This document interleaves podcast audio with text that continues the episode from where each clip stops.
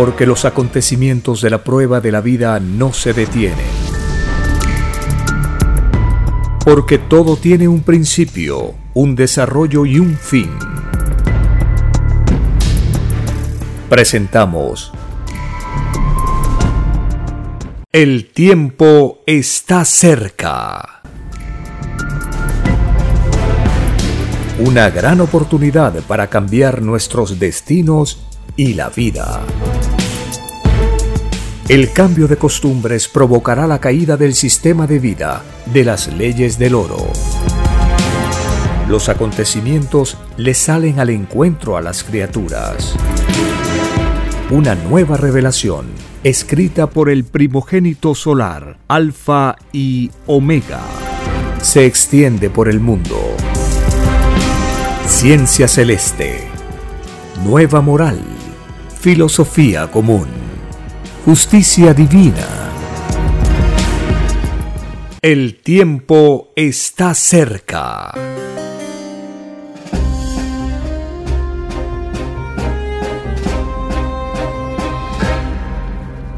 Agradeciendo al Divino Creador de todas las cosas, iniciamos una nueva edición de esta jornada informativa, tomando como base las Sagradas Escrituras, sus enseñanzas, su sabiduría, su justicia, los mandatos del Divino Creador que nos enseñan a comportarnos según la moral de los diez mandamientos. El mundo del Divino Padre es el mundo de la justicia, de la igualdad, es el mundo del conocimiento, el mundo del oro, es el mundo de la corrupción, es la escuela de la degeneración de este planeta. Todo lo que sale del mundo del oro, del capitalismo, es corrompido, todo. Los siglos que han pasado con este reinado del oro del capitalismo es la demostración como un grupo de seres acomplejados por el oro lo tiene todo y una humanidad está hambriada. He aquí, dice la revelación del Cordero de Dios, dos mundos en uno. Este mundo del oro que llega a su fin y el nuevo mundo dirigido por el Divino Padre y a la cabeza Cristo como juez solar, es el mundo del comunismo universal.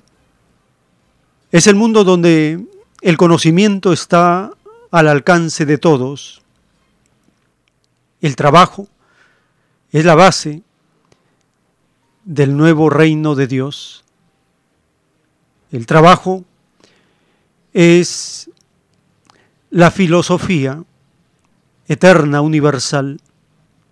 Con ella empezó el divino creador este universo trabajando y continúa en ello He aquí la diferencia entre lo salido de Dios y lo salido de los hombres.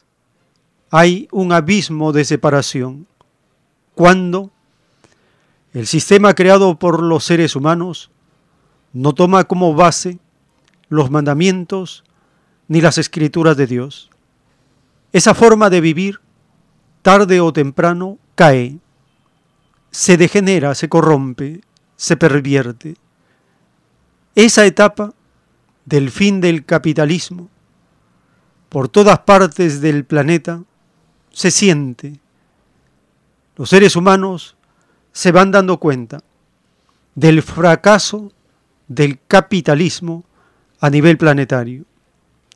Y se siente, y con la revelación sabemos, que el nuevo mundo del divino creador está naciendo. Lo demuestra la llegada de la nueva doctrina del Cordero de Dios, prometida hace siglos y siglos, y que llegaría por sorpresa como la sorpresa que causa un ladrón en la noche. Y en medio de nuestros quehaceres cotidianos, aparece por sorpresa los rollos telepáticos, los planos celestes, la revelación. Esto constituye lo más extraordinario que está ocurriendo en el planeta.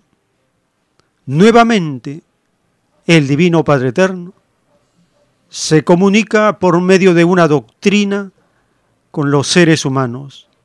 Ya ocurrió en el pasado con Moisés, siglo después con Jesús de Nazaret, y ahora vuelve a ocurrir con el primogénito solar, Alfa y Omega.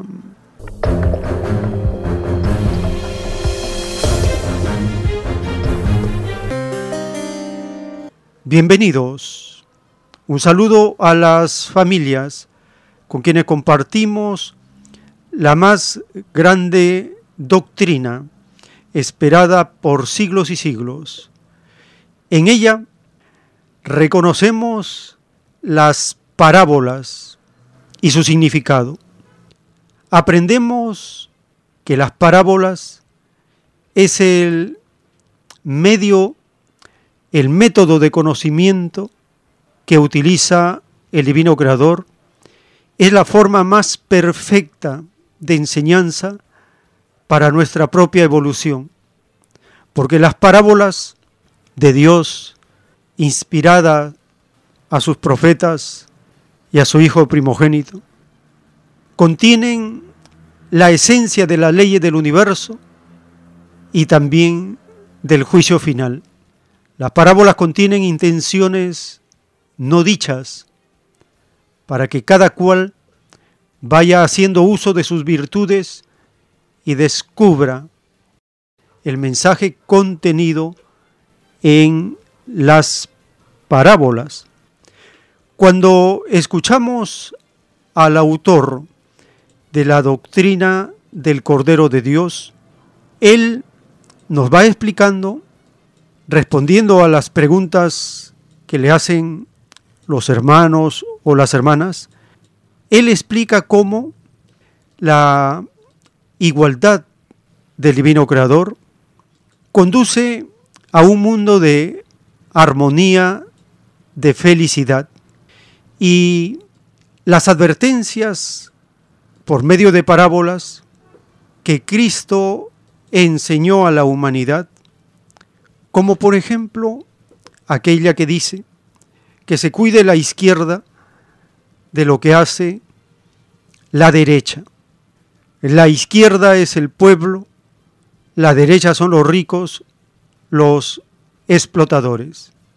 En el audio que vamos a escuchar al autor de la ciencia celeste, de los rollos telepáticos, él dice que Cristo separa los que pensaban como la bestia capitalista a la derecha los que pensaban en psicología de igualdad, aunque imperfecta, a la izquierda.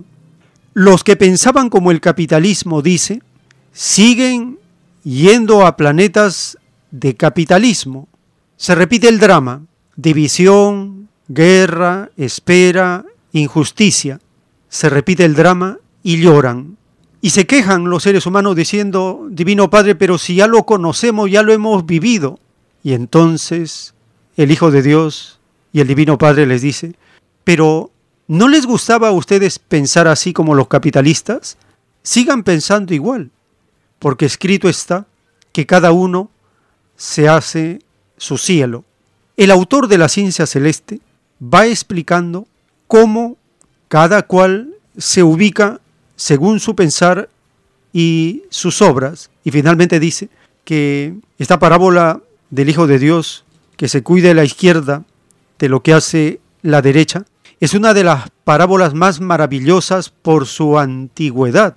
Entonces, hay que ir cambiando la forma de pensar. Escuchemos al autor de la divina revelación.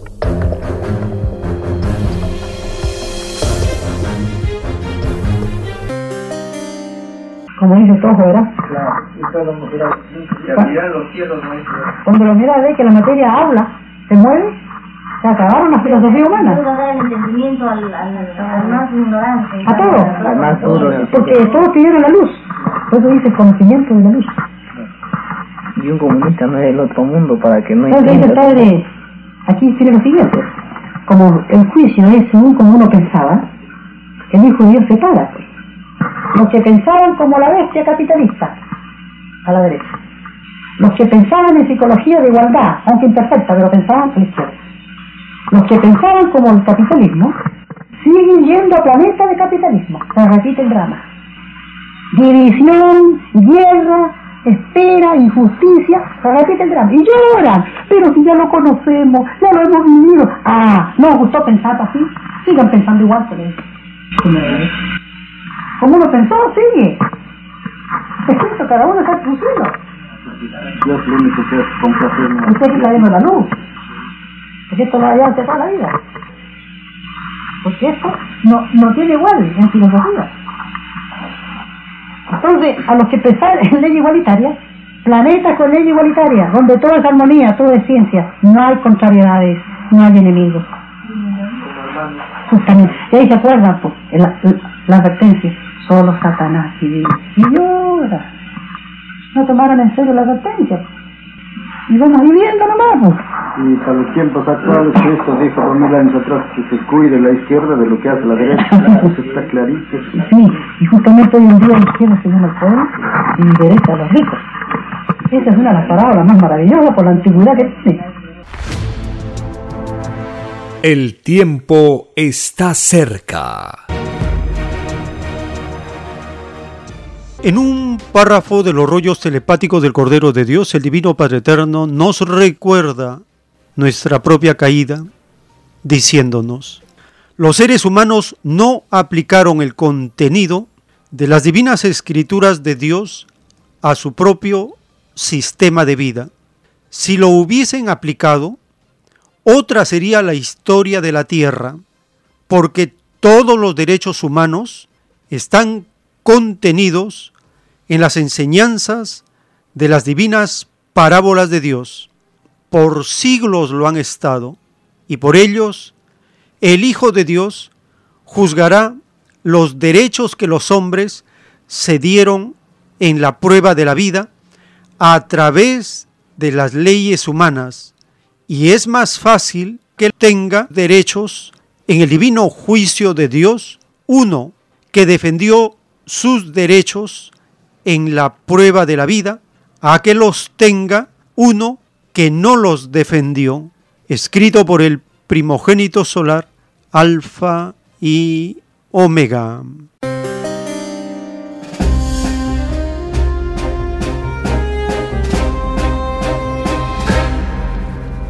El Divino Padre Eterno nos está diciendo que este descuido de no comparar, de no relacionar, de no tomar como fundamento las divinas parábolas de las Escrituras, se constituye en la más extraña y demoníaca comodidad en toda la historia de la tierra, porque por culpa de esta extraña comodidad, la humanidad no entrará al reino de los cielos, porque en las parábolas estaba registrada la historia de la humanidad. Muchas enseñanzas que nosotros logramos es porque pedimos, dice el Divino Padre, la verdad en parábolas. La pedimos como una prueba de interpretación en todos los asuntos que nosotros íbamos a descubrir, porque en las parábolas está incluida en forma indirecta, dice el Divino Padre, la explicación de cómo está constituido el universo, de cómo fueron hechas las cosas. Allí está la psicología de los seres humanos, está la filosofía de la humanidad.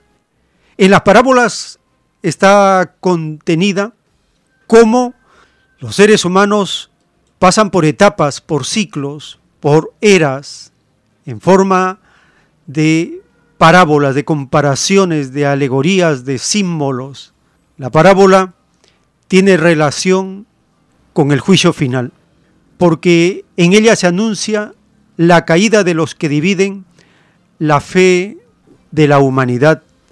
Las parábolas y las leyes y los sucesos que en todo instante ocurren en el universo están en forma de parábolas en el Evangelio del Divino Padre Jehová.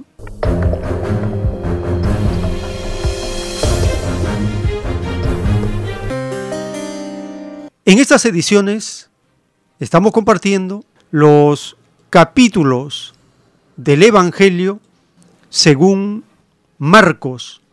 En el capítulo 4 está relatada la parábola del sembrador.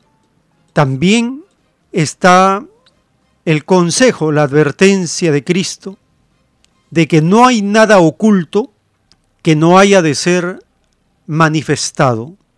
Encontramos también la parábola del crecimiento de la semilla, así como la parábola de la semilla de mostaza y la explicación del por qué Jesús hace uso de las parábolas. Y un prodigio, una señal, cuando Jesús calma la tempestad. Escuchemos el capítulo 4 del Evangelio según Marcos.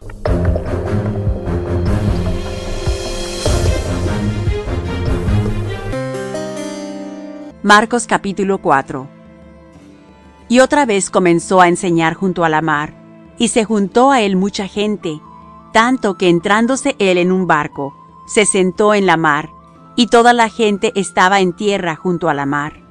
Y les enseñaba por parábolas muchas cosas, y les decía en su doctrina, Oíd, he aquí el sembrador salió a sembrar, y aconteció sembrando, que una parte cayó junto al camino, y vinieron las aves del cielo y la tragaron. Y otra parte cayó en pedregales, donde no tenía mucha tierra, y luego salió, porque no tenía la tierra profunda. Mas saliendo el sol se quemó, y por cuanto no tenía raíz, se secó. Y otra parte cayó en espinas, y subieron las espinas, y la ahogaron, y no dio fruto. Y otra parte cayó en buena tierra, y dio fruto, que subió y creció, y llevó uno a treinta, y otro a sesenta, y otro a ciento. Entonces les dijo, El que tiene oídos para oír, oiga.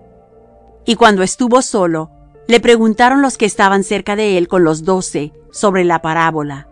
Y les dijo, A vosotros es dado saber el misterio del reino de Dios, mas a los que están fuera, por parábolas todas las cosas, para que viendo vean, y no echen de ver, y oyendo oigan y no entiendan, porque no se conviertan y les sean perdonados los pecados.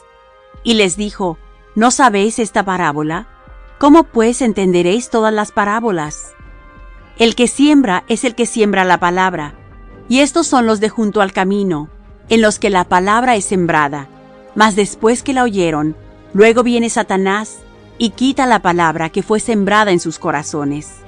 Y asimismo estos son los que son sembrados en pedregales, los que cuando han oído la palabra, luego la toman con gozo, mas no tienen raíz en sí, antes son temporales, que en levantándose la tribulación o la persecución por causa de la palabra, luego se escandalizan.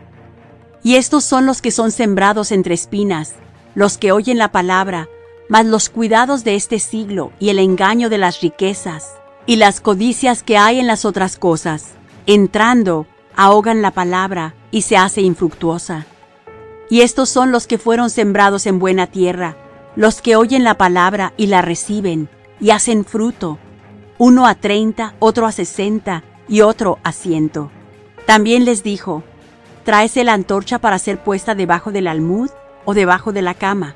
¿No es para ser puesta en el candelero? Porque no hay nada oculto que no haya de ser manifestado, ni secreto que no haya de descubrirse. Si alguno tiene oídos para oír, oiga. Les dijo también, mirad lo que oís, con la medida que medís, os medirán otros, y será añadido a vosotros los que oís. Porque al que tiene le será dado, y al que no tiene, aun lo que tiene le será quitado.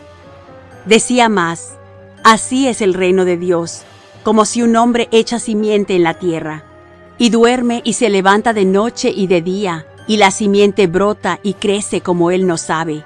Porque de suyo fructifica la tierra, primero hierba, luego espiga, después grano lleno en la espiga. Y cuando el fruto fuere producido, luego se mete la hoz, porque la siega es llegada. Y decía, ¿a qué haremos semejante el reino de Dios? ¿O con qué parábola le compararemos? Es como el grano de mostaza, que cuando se siembra en tierra es la más pequeña de todas las simientes que hay en la tierra, mas después de sembrado sube y se hace la mayor de todas las legumbres, y echa grandes ramas, de tal manera que las aves del cielo pueden morar bajo su sombra. Y con muchas tales parábolas les hablaba la palabra conforme a lo que podían oír. Y sin parábola no les hablaba, mas a sus discípulos en particular declaraba todo. Y les dijo aquel día cuando fue tarde, pasemos de la otra parte. Y despachando la multitud, le tomaron como estaba, en el barco, y había también con él otros barquitos. Y se levantó una grande tempestad de viento, y echaba las olas en el barco, de tal manera que ya se henchía.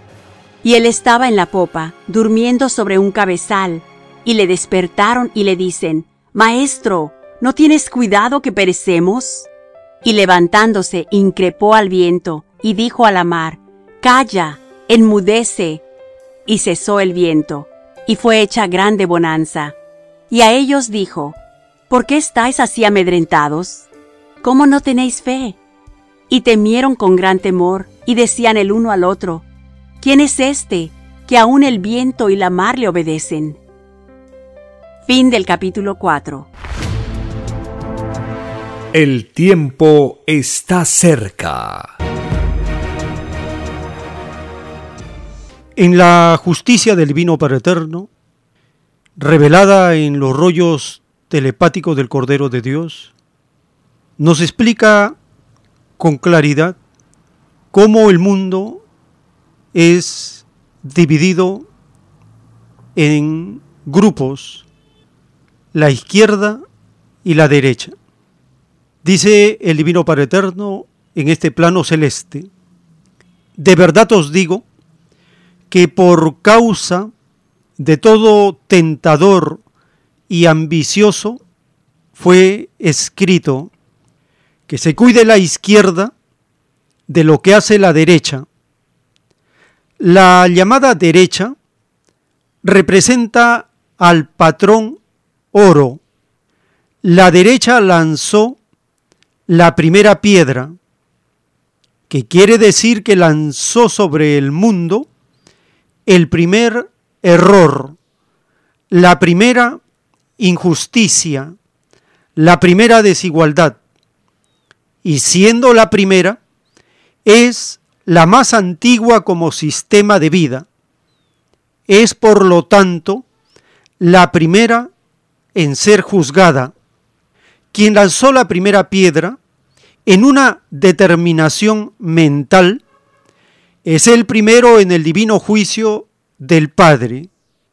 La llamada izquierda imitó en mayor y menor grado las inmoralidades de la derecha.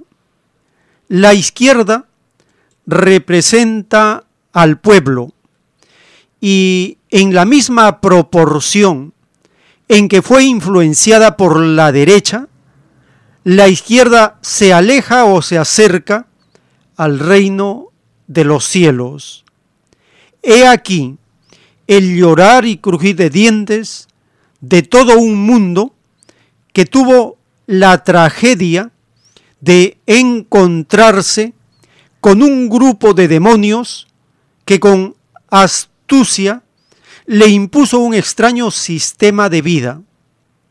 Y como fue obligado el mundo, el extraño sistema de vida fue heredándose de padre a hijo, de generación en generación. He aquí a Satanás en forma de sistema de vida y no existe otro. De este demonio han salido todos los otros, porque del extraño sistema de vida han salido todos los vicios y pecados que conoció este mundo, escrito por el primogénito solar, Alfa y Omega.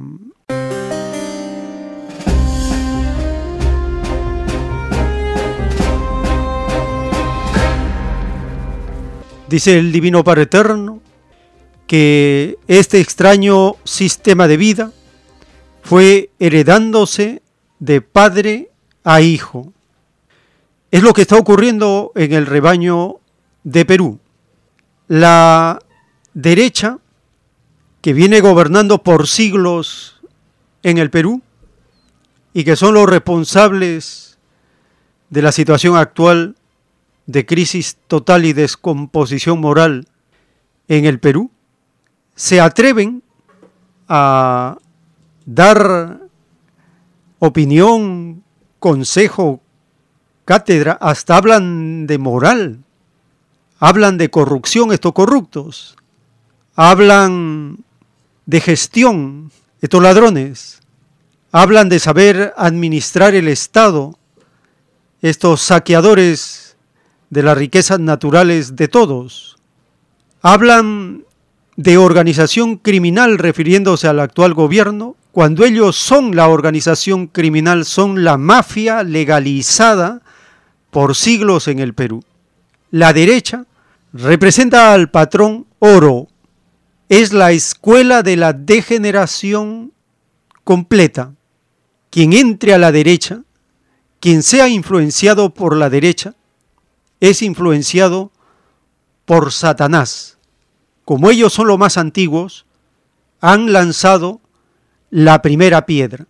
Esto significa, dice el Divino Padre, lanzar sobre el mundo el primer error, la primera injusticia, la primera desigualdad, el primer vicio, el primer robo, el primer escándalo, la primera coima. Ellos son. Y ahora que están descubiertos, quieren hacerse los justos, los honestos, pero la cola que ellos llevan es muy grande, no la pueden ocultar, la cola de Satanás. No la pueden ocultar porque es muy visible y sus expresiones, su forma de ser, los delata como demonios. Demonio es aquel que hace daño a su hermano. ¿Cómo se hace daño? al prójimo violando los mandamientos de Dios. Cada violación al mandamiento de Dios es una forma del demonio. Por eso dice el Divino Padre, en la misma proporción en que fue influenciado el pueblo por la derecha, en esa misma proporción se aleja o se acerca al reino de los cielos. La advertencia es muy clara de Cristo, que se cuide la izquierda, que se cuide el pueblo, de lo que hace la derecha, de lo que hacen los ricos, los mafiosos, los capitalistas. Estos días en el Perú está abundando el circo otra vez, con la llamada vacancia del actual mandatario. Hay bastante circo, no hay pan, pero pueden ofrecer circo para distraer. Han pasado más de ocho meses y este Congreso Vende Patria no ha hecho una ley para el pueblo, no tiene un proyecto para mejorar las condiciones del pueblo, no tiene nada.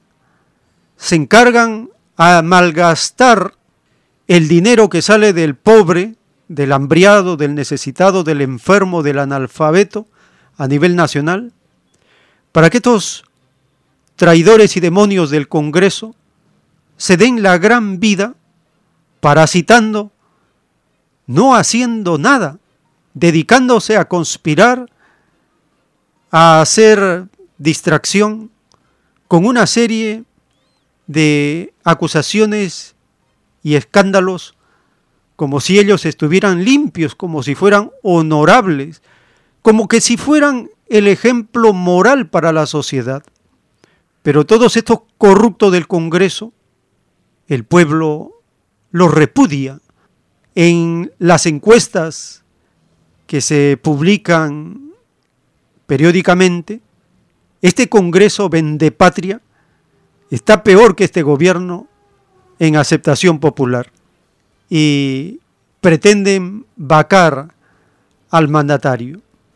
Compartimos una nota publicada por Hispan TV porque estos días esta propuesta de vacancia de los malhechores de siempre ha llamado la atención nuevamente en la prensa global y publican notas referidas a esta crisis constante que los demonios de la derecha provocan, porque es lo único que saben hacer, conspirar, robar, matar, destruir, engañar, estafar, aprovecharse del dinero que no es de ellos, porque es dinero del sudor de frente de toda la población de Perú. Estos parásitos lo malgastan, lo derrochan a manos llenas, perdiendo el tiempo, recibiendo sueldos sin trabajar. Escuchemos la nota publicada por Hispan TV.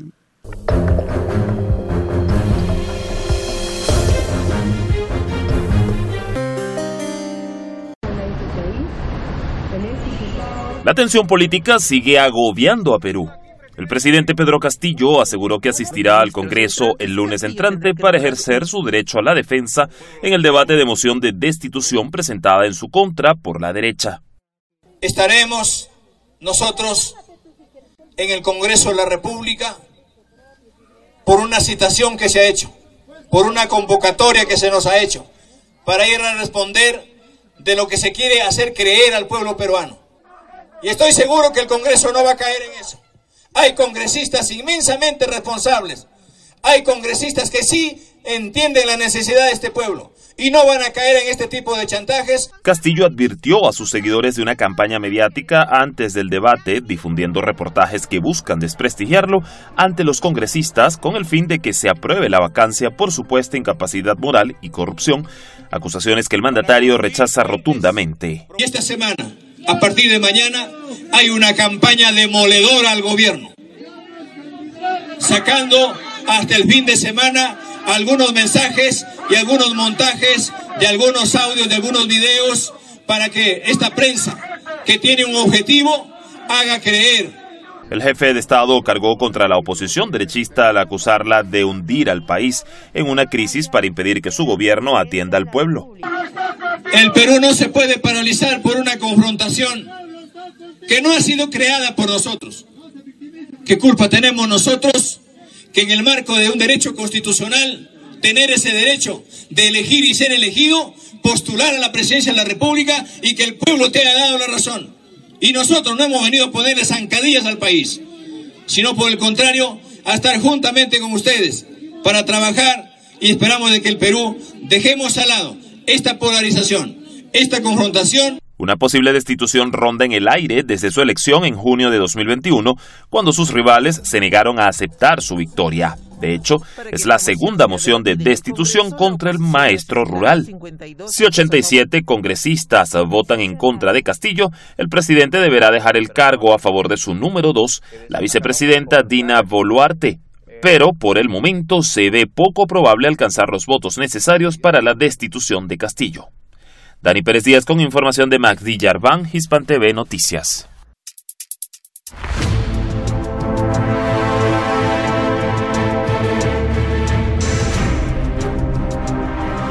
El tiempo está cerca.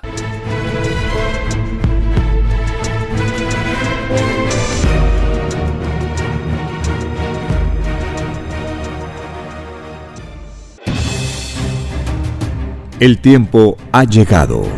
Hay momentos cuando el pueblo entra en un estado de soberanía Y esto ocurre cuando el creador de la vida ordena cambiarlo todo. Por mandato divino, está escrito en la doctrina Alfa y Omega que deben constituirse congresos de obreros y obreras en todas las naciones. Cristo dijo en Lucas 12, verso 32, No temáis, pequeño rebaño, porque a vuestro Padre le ha placido daros el reino. Envíe sus aportes en texto y audio al 934-407-166 o solicite más información al 934-407-166. Solo una unidad común con nueva moral dará paz al mundo.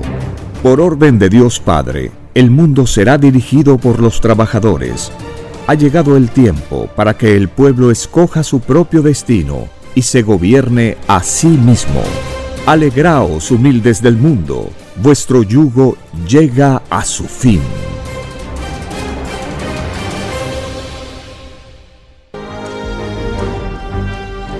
Una nueva doctrina con nueva moral, escrita por el primogénito solar, Alfa y Omega, se extiende por el mundo.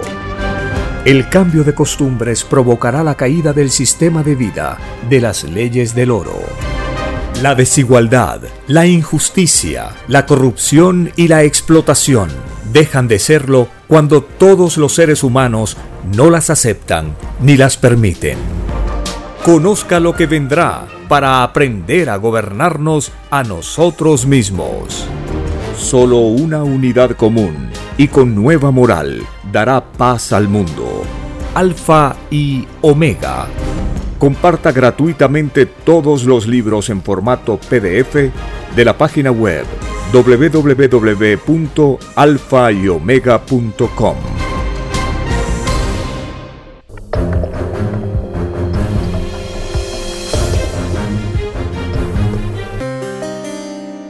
En el juicio intelectual de Dios para este mundo, en el libro Lo que vendrá, están los títulos de los rollos telepáticos del Cordero de Dios. El título 3234.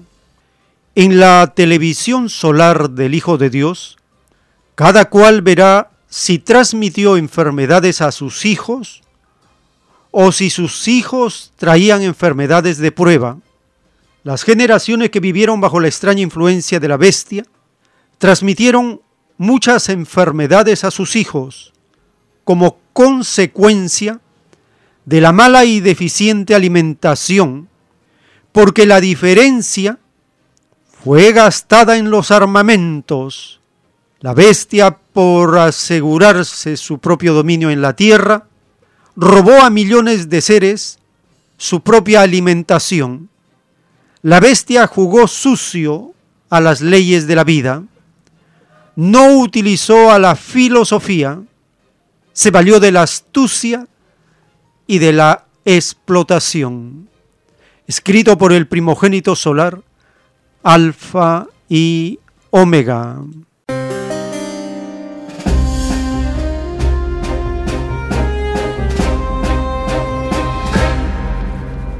Dice el Divino Padre Eterno que la bestia, el capitalismo, le jugó sucio a las leyes de la vida. Esto significa que prefiere su ganancia aún a costa de la salud. Prefiere el gasto en armamentos a perfeccionar la alimentación planetaria. La noticia publicada recientemente en varios medios informa que los microplásticos han pasado las barreras naturales del organismo humano y por lo tanto nuevas enfermedades se avecinan.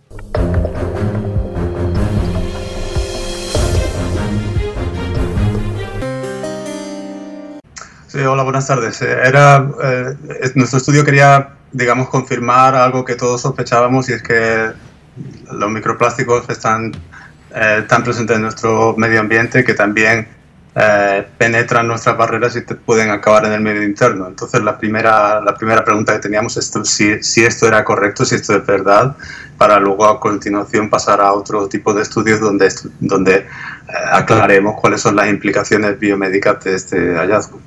¿Y cuáles son los pasos a seguir entonces? ¿No? Hacía referencia a que se vienen más estudios. Efectivamente, lo primero que hemos podido constatar es que eh, si los microplásticos están presentes en la, en la, sangre, eso significa que han pasado las barreras naturales del organismo, es decir, la piel, eh, las mucosas, eh, y que por lo tanto cuál es el mecanismo por el que esto ocurre, si hay algún tipo de célula que los captura, eh, por ejemplo, en el intestino o en el epitelio respiratorio y los pasa dentro del torrente circulatorio. Esa es la primera pregunta que, tenemos, cuál es el mecanismo por el que esto ocurre. Otra de las preguntas que tenemos es eh, qué ocurre con estos microplásticos eh, una vez que están dentro de la sangre. Como todos sabemos, los microplásticos no se degradan tan fácilmente. Se depositan en los tejidos, en qué, en qué tejidos se depositan, es posible que se excreten y si, y si están presentes en los tejidos, cuánto tiempo y cuáles son las consecuencias de, la presencia de, los microplásticos en los tejidos. Hacia este, este último punto apunta mi pregunta, ¿no? ¿Se sabe al menos algunas de las implicancias que tiene para la salud del individuo la presencia de microplásticos en su sangre? Mire usted, por ahora podemos solamente especular. Eh, los microplásticos tienen dos tipos de peligros desde mi punto de vista. En primer lugar, pueden actuar como vectores para, eh, factores microbiológicos que pueden causar enfermedad, puesto que los microplásticos están en el medio ambiente, se pueden contaminar con virus o bacterias y esto puede, y puede trasladar esto dentro del organismo. Eso por un lado.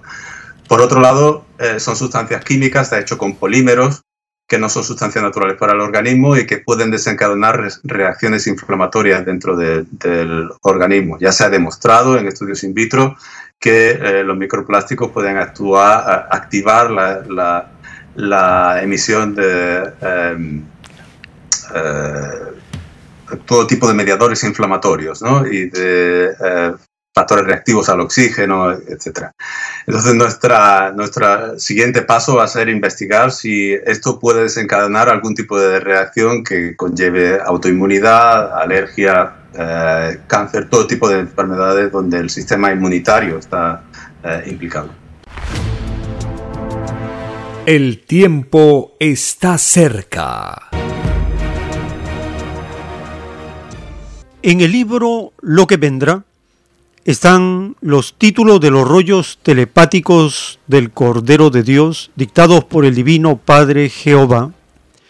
El título 3510, el divino mandato, conócete a ti mismo, incluía a todas las enfermedades que fueron producto del propio sistema de vida.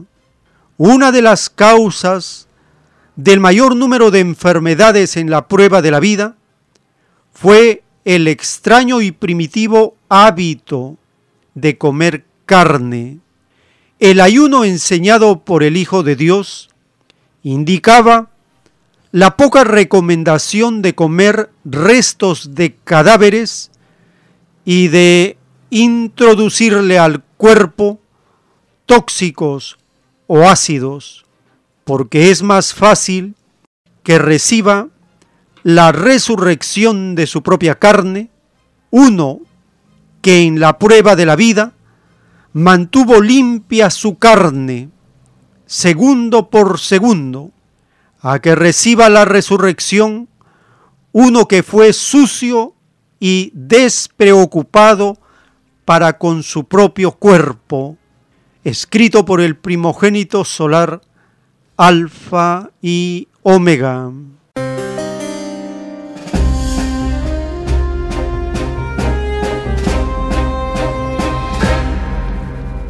El mandato de conócete a ti mismo incluía a todas las enfermedades que fueron producto del propio capitalismo.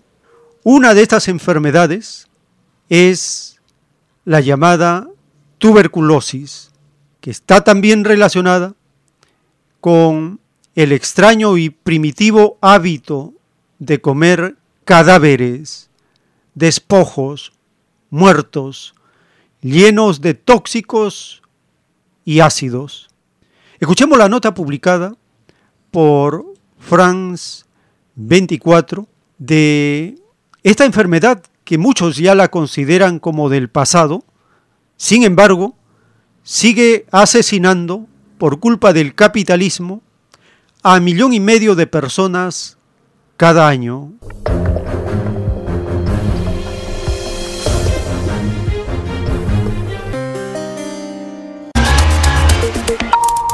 Mar, volvemos con nuestra crónica de salud interrumpida por lo que está ocurriendo en Bruselas, por los líderes políticos pues reunidos, ¿no? Estas reuniones eh, para hablar de lo que ocurre en Ucrania. Pero hoy se conmemora el Día de la Lucha contra la Tuberculosis.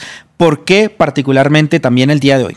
Claro, hay noticias que a veces no son tan urgentes, pero que son muy importantes. Hay un millón y medio de muertes por tuberculosis al año, entonces por eso hoy vamos a dedicar este espacio a contar la historia de esta enfermedad y, pues, como decías tú, por qué se conmemora hoy. Porque hace 130 años un científico alemán llamado Robert Koch descubrió la bacteria que causa la tuberculosis, algo que cambió la historia de esta enfermedad y de su lucha, pero también toda la historia de la ciencia. Este es Robert Koch que ven aquí en sus pantallas. ¿Por qué fue tan importante este descubrimiento? Pues porque se enmarca en el avance de la ciencia de finales del siglo XIX de lo que se llamó la teoría germinal o teoría microbiana, es decir, es cuando se demostró que hay enfermedades que las causan organismos como los virus o las bacterias tan pequeños que el ojo humano no las puede detectar. En este momento nos puede parecer muy evidente y más después de una pandemia de coronavirus, pero hasta ese momento la verdad es que se consideraba la teoría predominante es que las enfermedades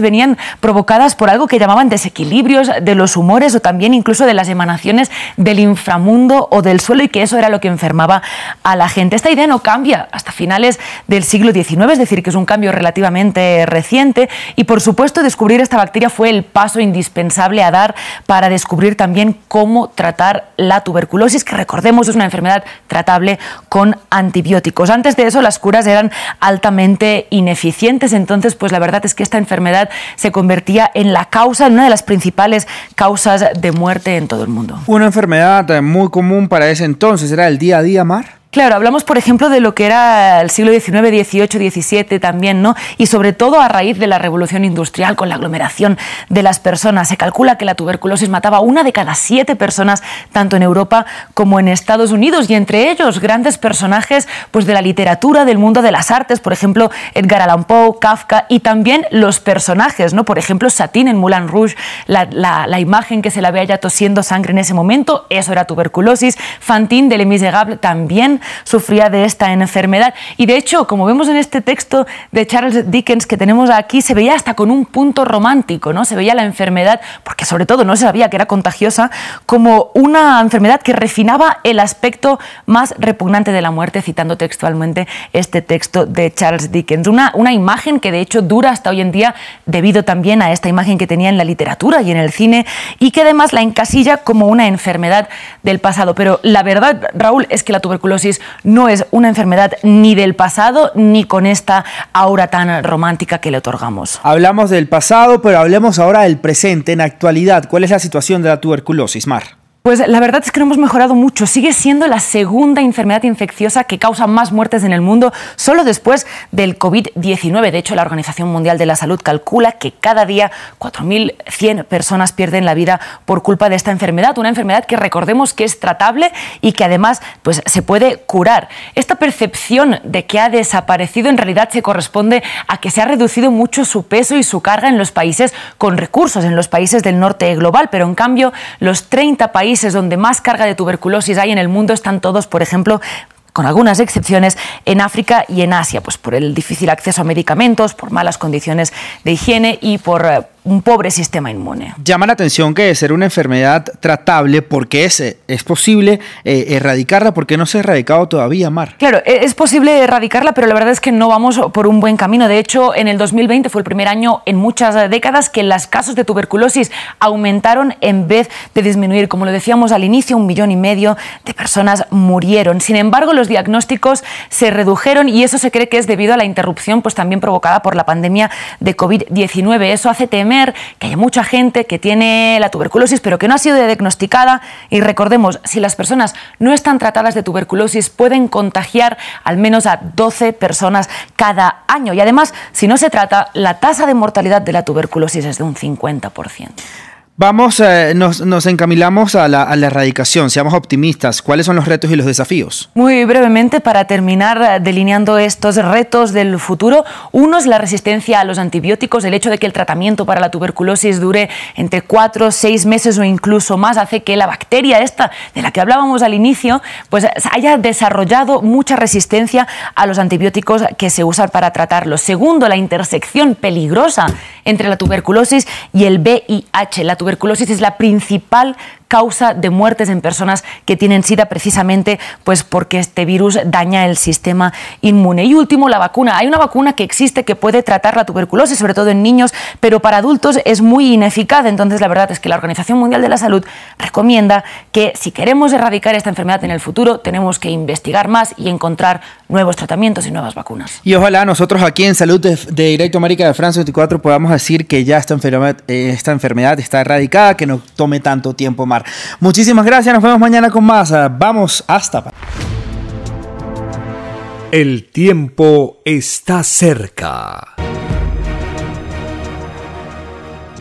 Está escrito en el libro de Salmos 29, verso 11. El Divino Padre Jehová dará poder a su pueblo. El Divino Padre Jehová bendecirá a su pueblo con paz. Salmos 29, verso 11.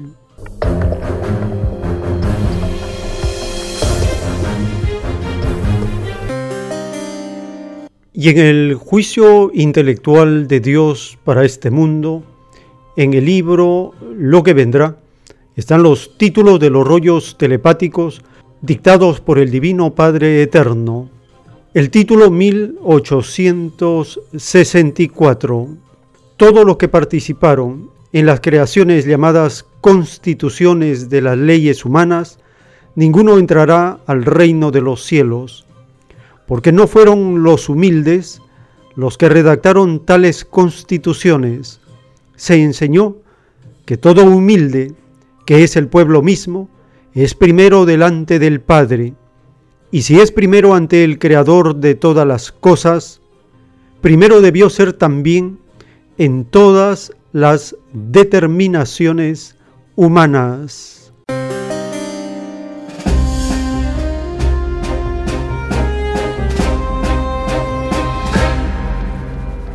Y en el título 3623 dice el Divino Padre Eterno, en la prueba de la vida, a ningún hombre se le ocurrió idear un sistema de vida en que el divino evangelio de Dios fuese la propia constitución. Los hombres ciegos no tomaron en cuenta al que siempre debieron haber tomado, lo que significa que los hombres volvieron a perder la oportunidad de volver a ser eternos porque al único que daba la eternidad lo despreciaron.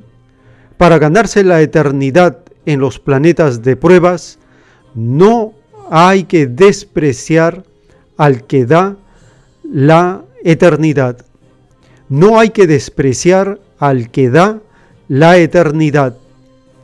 Escrito por el primogénito solar, Alfa y Omega.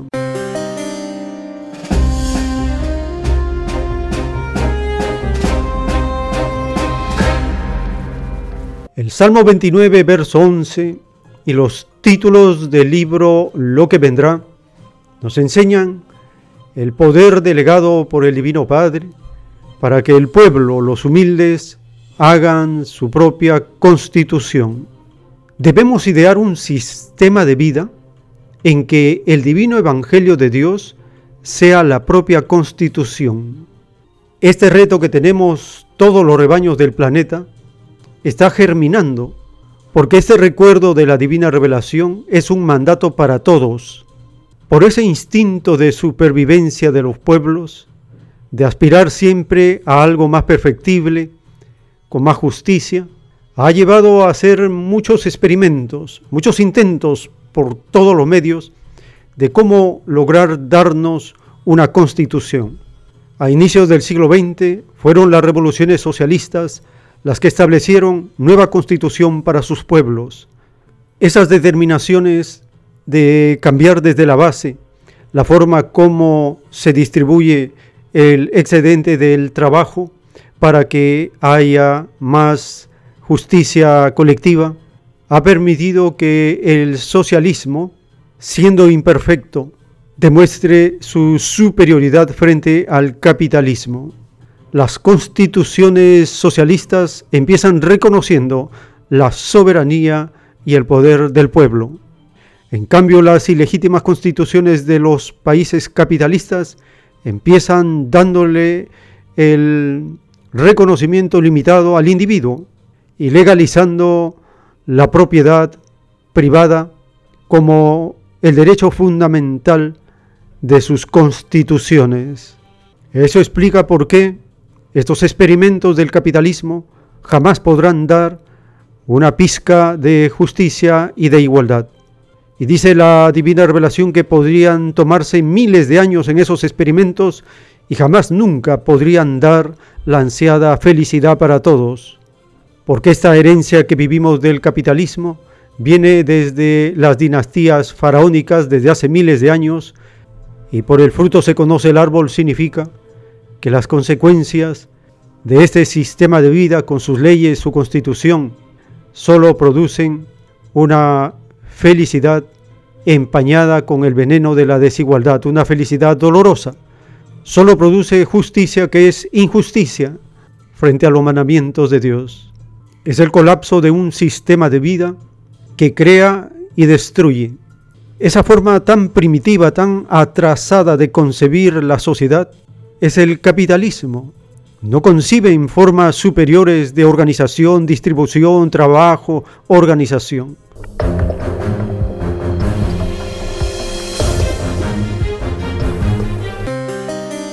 Está revelado en el libro Lo que vendrá.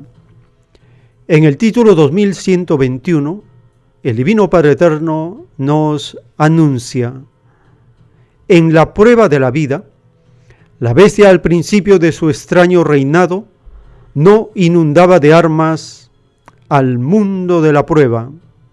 En sus últimos tiempos, y debido al despertar de la generación, la bestia que nada sabía de filosofías inundó el mundo de armas. La bestia prefirió la crisis mundial antes que perder su extraño reinado. Ese acto desesperado de la bestia lo paga la misma bestia. A los miembros de la bestia se les descontará por moléculas, segundos e ideas.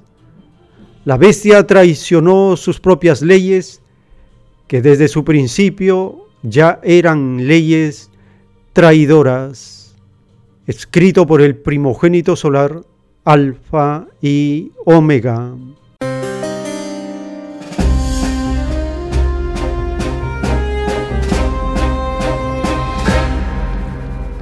En este título el Divino Padre nos dice que en los últimos tiempos y debido al despertar de la generación, los capitalistas prefirieron la crisis mundial antes que perder su extraño reinado. Esta crisis mundial que se acentúa desde el año 2020 significa la demolición controlada del capitalismo.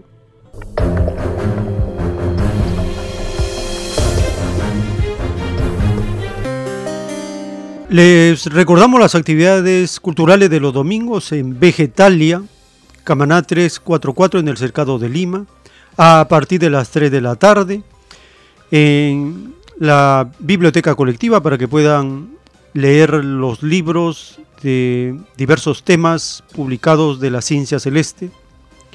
A la vez solicitar sus volantes y folletos del mensaje telepático para que puedan distribuir gratuitamente por todas partes.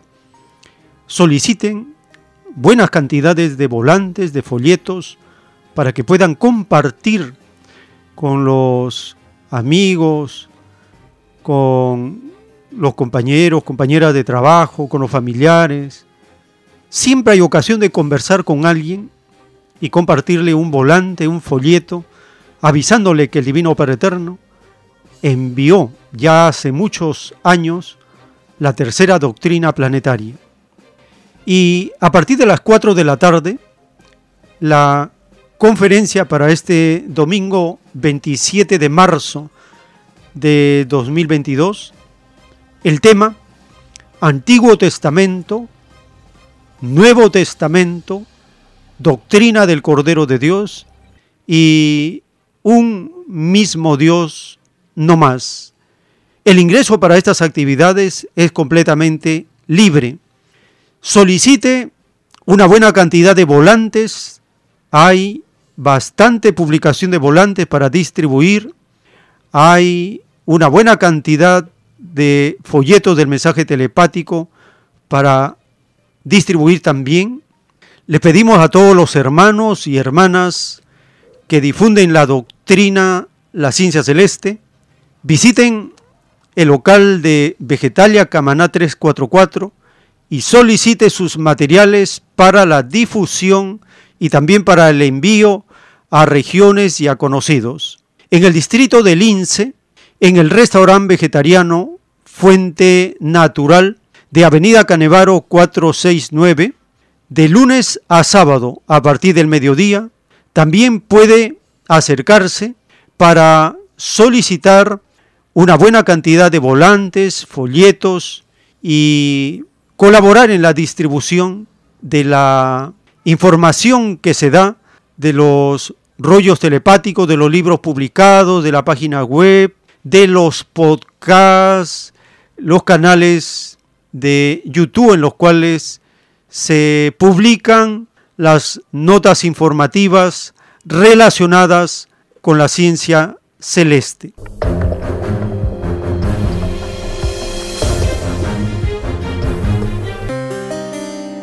Les agradecemos por acompañarnos en estas informaciones que compartimos y les invitamos a seguirnos porque tenemos más información, más audios para compartir en la siguiente. Por la gracia del Divino Padre, vamos a continuar.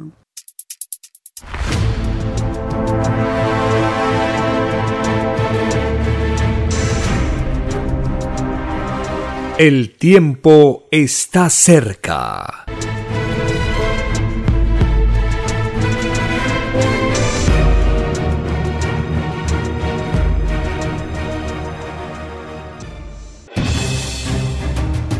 El tiempo ha llegado. Hay momentos cuando el pueblo entra en un estado de soberanía y esto ocurre cuando el creador de la vida ordena cambiarlo todo por mandato divino. Está escrito en la doctrina Alfa y Omega que deben constituirse congresos de obreros y obreras en todas las naciones.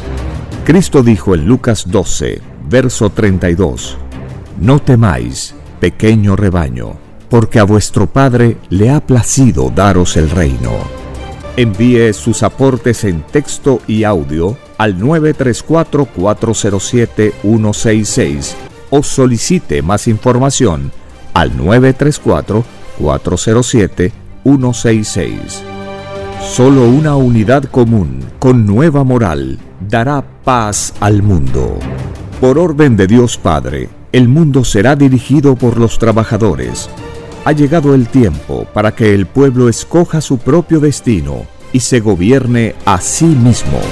Alegraos humildes del mundo, vuestro yugo llega a su fin.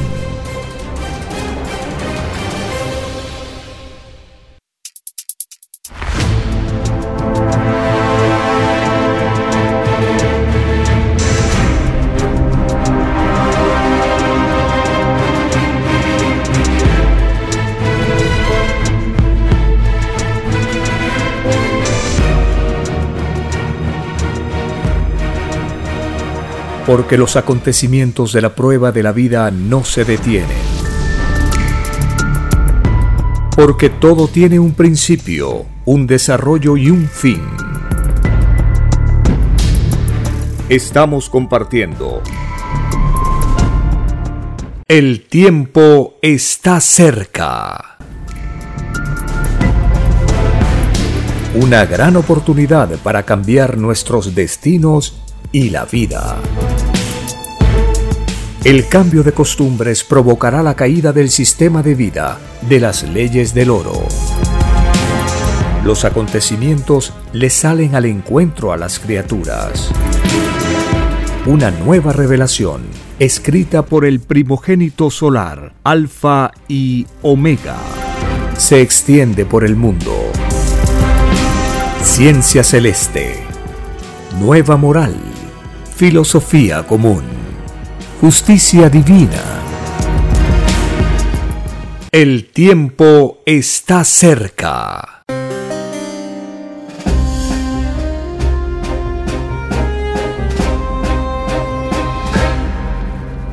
Gracias al Divino Padre Eterno, estamos compartiendo estas informaciones basadas en las Sagradas Escrituras y la Divina Revelación.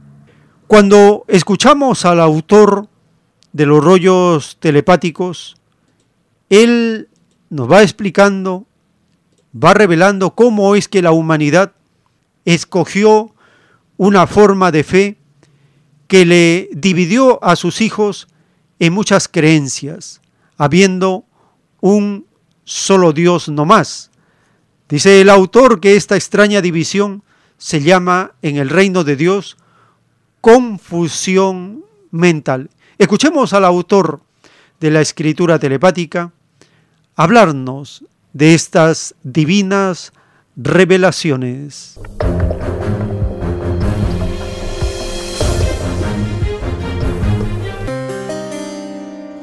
humanidad escogió una forma de fe en muchas creencias, habiendo un solo Dios más. Esta extraña división se llama en el reino de Dios confusión mental. Y esta división, dice el Padre, se paga en el juicio que viene, segundo por segundo. Nadie pidió dividir a nadie en la prueba de la vida. Nadie pidió imitar a Satanás, que había dividido sus ángeles, en el macrocosmo llamado reino de Dios. Los llamados religiosos, dice el Padre, surgido durante el desarrollo del mundo de hoy, se olvidaron de la advertencia de que solo Satanás vive, y se olvidaron de que ellos también están el juicio, y son criaturas como todos. Y el juicio principia por ellos, por los que le dividieron los hijos de ellos. La prueba de ellos consistía en no dividir. El padre dice, las pruebas son las pruebas. Entonces, los religiosos no tuvieron la habilidad mental, a través de los siglos, de mantener unificado al mundo en una sola psicología del Evangelio de Dios. No les dio la cabecita a ellos. Y el Padre los llama a los religiosos en lo que viene de como lo más atrasado de la evolución humana. Son los mismos fariseos hijos del pasado que pidieron nueva existencia en la tierra, porque todo espíritu nace de nuevo para conocer vida nueva. Eso está en el Evangelio. La revelación de Dios se extiende por el mundo como conocimiento y no divide nada. El tiempo está cerca. En un plano celeste del Cordero de Dios está escrito, los acontecimientos bíblicos ya se están materializando en el mundo. El sol omega representa a la madre solar Omega y representa a la vez el nuevo mundo. Omega significa también el gobierno de las mujeres en el planeta, porque todos son iguales en derechos delante de Dios. Nadie es menos delante del Padre, ni la mujer, ni el hombre ni la materia, ni el espíritu. Te diré, hijito, que en el macrocosmo, llamado reino de los cielos, reina el tiempo celeste. Un segundo celeste equivale a un siglo terrestre. Es por ello que se dice que sólo hace unos instantes que el Divino Padre creó la tierra, escrito por el primogénito solar, Alfa y Omega.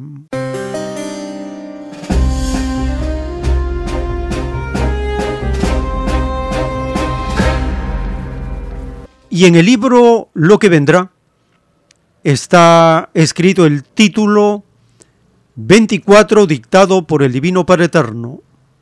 En la prueba de la vida, muchos buscaron la verdad por diferentes caminos. La verdad buscada en ocultismo no es del reino de los cielos, porque nada oculto se hace en el reino de Dios. La mayor de las búsquedas lo constituyó la búsqueda de trabajo. El trabajo representa la más grande adoración al Creador de todas las cosas. No tiene igual, porque todo el que trabajó imitó en sí mismo la divina filosofía de Dios. El Padre es el trabajador número uno del universo su divino trabajo lo constituye en mantener la armonía y existencia de todo cuerpo celeste. Quien imita a Dios gana en su imitación puntaje de imitación a lo de Dios. Y como se enseñó que Dios es infinito, tal puntaje no tiene límite escrito por el primogénito solar, Alfa y Omega.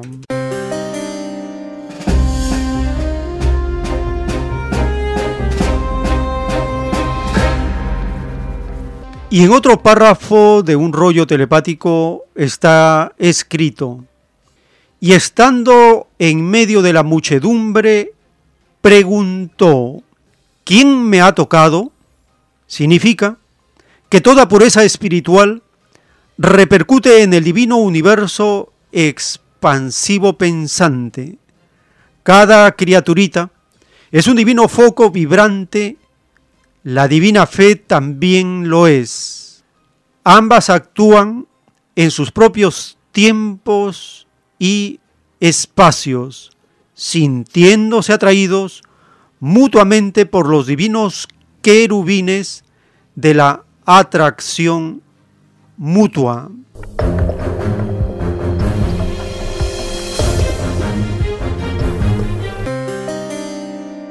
Y en otro párrafo está escrito, solo siente el impulso y la ejecución material, de nada se acuerda, solo sabe el espíritu identificarse por la sensación, mas no sabe que salió de él. El primogénito solar lo sabía. Escrito está que en medio de una muchedumbre dijo, ¿quién me ha tocado? Se refería al brillo que rodeaba su propio cuerpo, pues Jesús conversaba con sus propias ideas. Ellas le anunciaban todo futuro, pues no tenía olvido del pasado. Vivía en su Santísima Trinidad de primogénito solar. Estaba viviendo un presente que incluía a la vez pasado y futuro, escrito por el primogénito solar Alfa y Omega.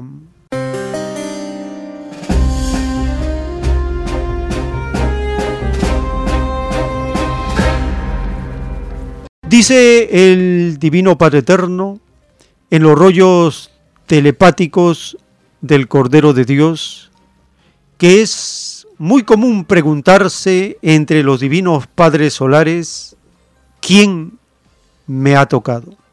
Dice el Divino Padre Eterno, toda divina sensación repercute en los lejanos soles, donde es muy divinamente común preguntarse entre los divinos padres solares, ¿quién me ha tocado? Pues ellos viven el divino tiempo celeste, donde un divino segundo celeste corresponde a un divino siglo terrestre. Sí, Hijo Divino. Así es y así será por los siglos de los siglos. Esto no significa, Hijo amoroso, la única escala de los tiempos materiales celestes. Las divinas equivalencias van hasta el infinito. Los tiempos son según los mundos, son según las divinas evoluciones de cada uno. Sí, Hijo Divino. Así es. Así como hay infinitos mundos, así también existen infinitos tiempos y espacios y jamás se revuelven entre ellos. Escrito por el primogénito solar, Alfa y Omega.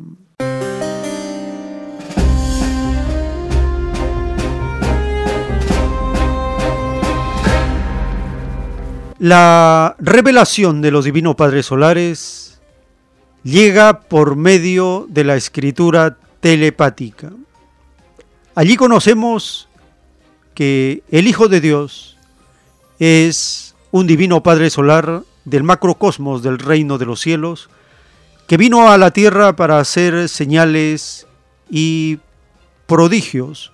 Estas señales y prodigios están manifestadas en la naturaleza con la cual el Hijo de Dios actuó. Él actuó en armonía viviente con la naturaleza y actuó sobre también las sensaciones de los seres humanos. Estas sensaciones son conocidas como las enfermedades, las dolencias físicas, los estados mentales. Cuando el Hijo de Dios en el planeta ordenaba a los querubines, estos le obedecían amorosamente. Cuando compartimos el capítulo 5 del Evangelio según Marcos, allí está cómo Jesús cura al endemoniado Gadareno, también como la hija de Jairo es restaurada y está la mujer que tocó el manto de Jesús y allí es cuando Cristo dice, ¿quién me ha tocado? Escuchemos el capítulo 5 del Evangelio según Marcos.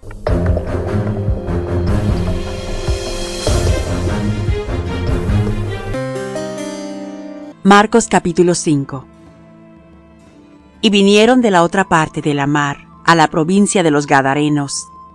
Y salido él del barco, luego le salió al encuentro de los sepulcros un hombre con un espíritu inmundo, que tenía domicilio en los sepulcros, y ni aun con cadenas le podía alguien atar, porque muchas veces había sido atado con grillos y cadenas, mas las cadenas habían sido hechas pedazos por él y los grillos desmenuzados, y nadie le podía domar. Y siempre, de día y de noche, andaba dando voces en los montes y en los sepulcros, e hiriéndose con las piedras. Y como vio a Jesús de lejos, corrió y le adoró. Y clamando a gran voz dijo, ¿Qué tienes conmigo, Jesús, Hijo del Dios Altísimo? Te conjuro por Dios que no me atormentes. Porque le decía, Sal de este hombre, espíritu inmundo. Y le preguntó, ¿Cómo te llamas? Y respondió diciendo, Legión me llamo, porque somos muchos.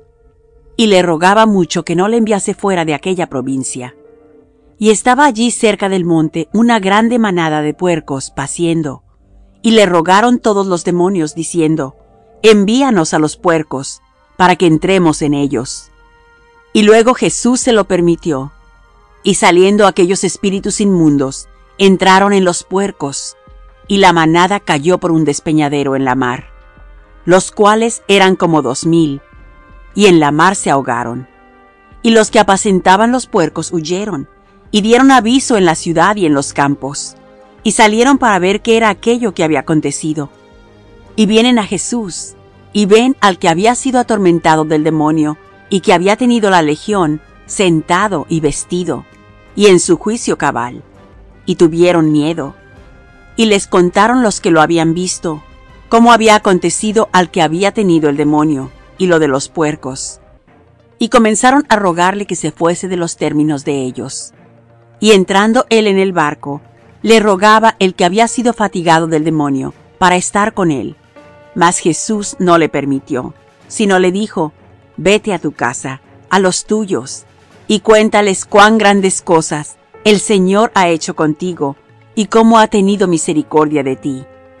Y se fue, y comenzó a publicar en Decápules cuán grandes cosas Jesús había hecho con él, y todos se maravillaban. Y pasando otra vez Jesús en un barco, a la otra parte, se juntó a él gran compañía, y estaba junto a la mar. Y vino uno de los príncipes de la sinagoga, llamado Jairo, y luego que le vio, se postró a sus pies. Y le rogaba mucho, diciendo, Mi hija está a la muerte, ven y pondrás las manos sobre ella, para que sea salva y vivirá. Y fue con él. Y le seguía gran compañía, y le apretaban. Y una mujer que estaba con flujo de sangre doce años hacía, y había sufrido mucho de muchos médicos, y había gastado todo lo que tenía, y nada había aprovechado, antes le iba peor. Como oyó hablar de Jesús, llegó por detrás entre la compañía y tocó su vestido. Porque decía, si tocare tan solamente su vestido, seré salva. Y luego la fuente de su sangre se secó, y sintió en el cuerpo que estaba sana de aquel azote. Y luego Jesús, conociendo en sí mismo la virtud que había salido de él, volviéndose a la compañía, dijo, ¿Quién ha tocado mis vestidos? Y le dijeron sus discípulos, ¿ves que la multitud te aprieta y dices, ¿quién me ha tocado? Y él miraba alrededor para ver a la que había hecho esto. Entonces la mujer, temiendo y temblando, sabiendo lo que en sí había sido hecho, vino y se postró delante de él y le dijo toda la verdad. Y él le dijo, Hija, tu fe te ha hecho salva, ve en paz, y queda sana de tu azote. Hablando aún él, vinieron de casa del príncipe de la sinagoga diciendo, Tu hija es muerta, ¿para qué fatigas más al maestro? Mas luego Jesús, oyendo esta razón que se decía, dijo al príncipe de la sinagoga, No temas, cree solamente y no permitió que alguno viniese tras él sino Pedro y Jacobo y Juan, hermano de Jacobo. Y vino a casa del príncipe de la sinagoga, y vio el alboroto, los que lloraban y gemían mucho. Y entrando les dice, ¿Por qué alborotáis y lloráis? La muchacha no es muerta, mas duerme. Y hacían burla de él. Mas él, echados fuera todos, toma al padre y a la madre de la muchacha, y a los que estaban con él, y entra donde la muchacha estaba. Y tomando la mano de la muchacha, le dice, Talitha Kumi, que es, si lo interpretares, muchacha, a ti digo, levántate. Y luego la muchacha se levantó, y andaba, porque tenía doce años, y se espantaron de grande espanto. Mas él les mandó mucho que nadie lo supiese, y dijo que le diesen de comer. Fin del capítulo 5. El tiempo está cerca. En la divina revelación del Cordero de Dios, el Divino Padre Eterno nos revela este gran prodigio del Hijo de Dios. Dice el Divino Padre Eterno, los querubines, Hijo, son tan microscópicos que la ciencia de la Tierra no los verá jamás. Solo verán sus efectos, la ley del querubín, es ley solar y por leyes mentales se les manda. Así ocurrió cuando el Hijo primogénito solar Cristo mandaba los vientos, las aguas, las resurrecciones de muertos y toda transformación que Él efectuó en su divina reencarnación de Mesías. Cuando Él mandó calmar el temporal, Él se dirigió a los querubines de las aguas, el tiempo, el viento y a todos los elementos. Qué fascinante, Divino Padre Jehová. Así es, Hijo, por algo se le enseñó a tu planeta Tierra la palabra viviente. En esta palabra están encerrados todos los misterios, tanto de tu mundo como de todos los mundos, porque lo conocido y lo desconocido lo creó un mismo Dios. Lo viviente está en lo invisible y lo visible. Lo de arriba es igual a lo de abajo. Lo de afuera es igual a lo de adentro. En todo se cumplen leyes vivientes, escrito por el primogénito solar, Alfa y Omega.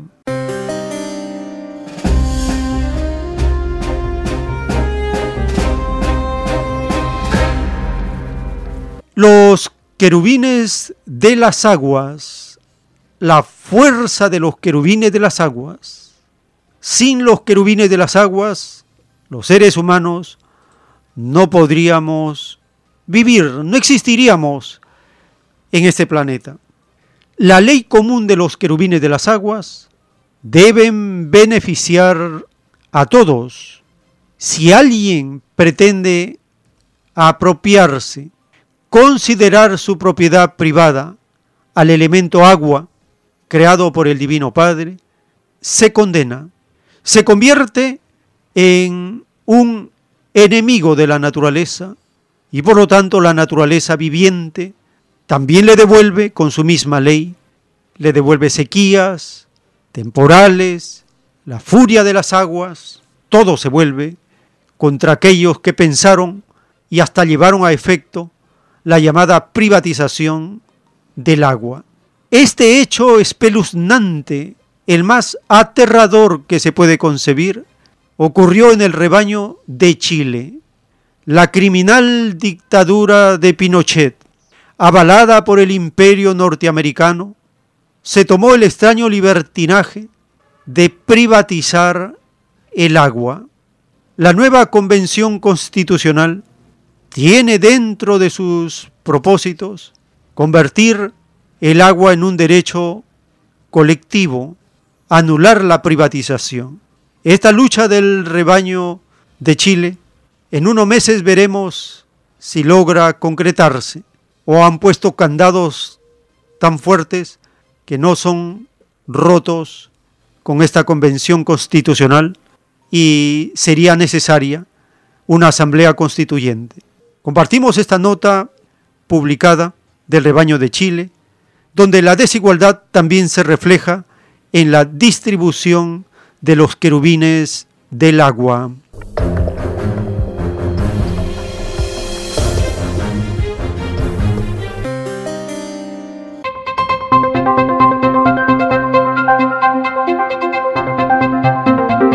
Bienvenidos a Enlace con Osur desde Chile.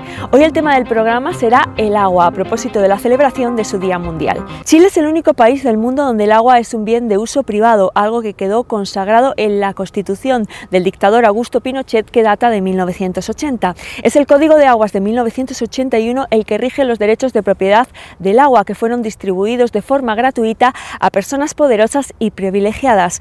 Hoy en muchos lugares del país este uso de un bien público se cede en negocios multimillonarios. La desigualdad que azota a Chile se reproduciría también en el sistema de distribución del agua. Según un estudio de 2020, de las 29.000 personas que existen en el país que tienen títulos de propiedad consultivos del agua, un 1% acumularía el 79% del agua que existe en el sistema. La sequía y en algunos casos la mala gestión hídrica ha llevado a que lugares como este, un antiguo lago y lugar turístico, desaparezcan casi completamente.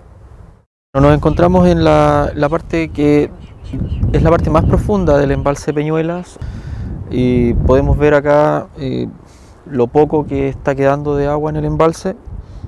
Se aprecia también el, el terreno como está todo resquebrajado, producto de la baja que ha tenido paulatinamente este embalse. de las 1.700 hectáreas que debiese tener en, un año eh, o en una estación normal de embalsamiento, eh, lo que tenemos hoy día acá eh, supera con suerte la hectárea de, agua. O sea, estamos hablando de, un porcentaje bajísimo de la capacidad normal. No llega al 1%. Este es el registro más bajo que tenemos a la fecha.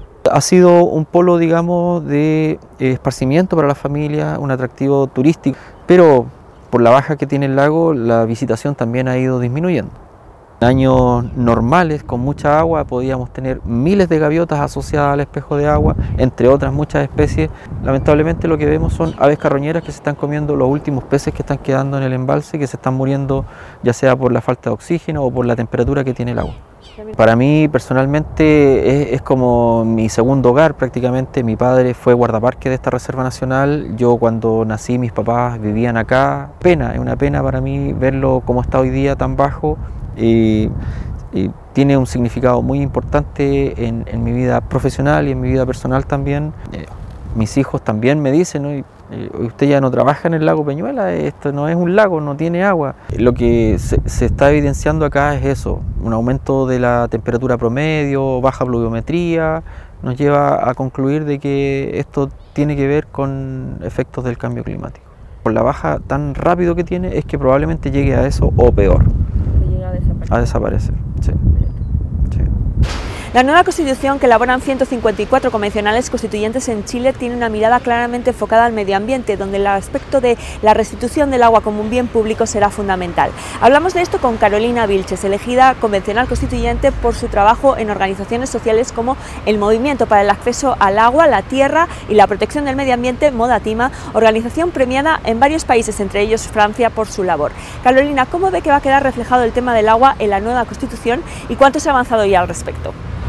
Bueno, estamos en este proceso histórico constituyente que claramente viene a superar el sufrimiento que han tenido las personas, familias y comunidades en donde se sobreexplota el agua, en donde se plantan los cerros y donde hoy día se necesita agua para el consumo humano de manera urgente, sobre todo enfrentando una pandemia como la que estamos viendo en todo el mundo. Para nosotros superar la naturaleza jurídica del agua como bien nacional de uso público y pasar a ser un bien común natural inapropiable es parte central de nuestra propuesta que va al pleno de la convención. Lo que hacemos es priorizar el, consumo humano por sobre el uso industrial, pero también terminar con la apropiación de las aguas y además eh, constituir una nueva institucionalidad en materia hídrica que resuelva la descoordinación y la, y la dispersión institucional que hoy día existe. ¿Qué significa? Que la institucionalidad nueva en materia hídrica dé garantías de control, de fiscalización y de una reasignación equitativa que entregue justicia a los territorios que han sido privados del agua. La Convención Constitucional tiene, como vemos, la difícil labor de aquí a julio de este año redibujar un nuevo Chile que incluya una mejor redistribución de sus recursos naturales, también del agua. Estaremos pendientes de sus avances. Hasta aquí esta edición de Enlace con Osur Chile. Los esperamos en un próximo programa.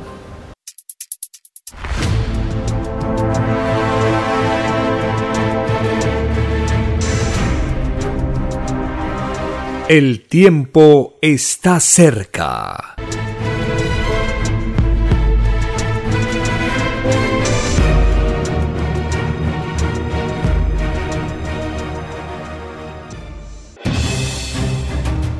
El tiempo ha llegado. Hay momentos cuando el pueblo entra en un estado de soberanía y esto ocurre cuando el creador de la vida ordena cambiarlo todo. por mandato divino. Está escrito en la doctrina Alfa y Omega, que deben constituirse congresos de obreros y obreras en todas las naciones. Cristo dijo en Lucas 12, verso 32, No temáis, pequeño rebaño, porque a vuestro Padre le ha placido daros el reino.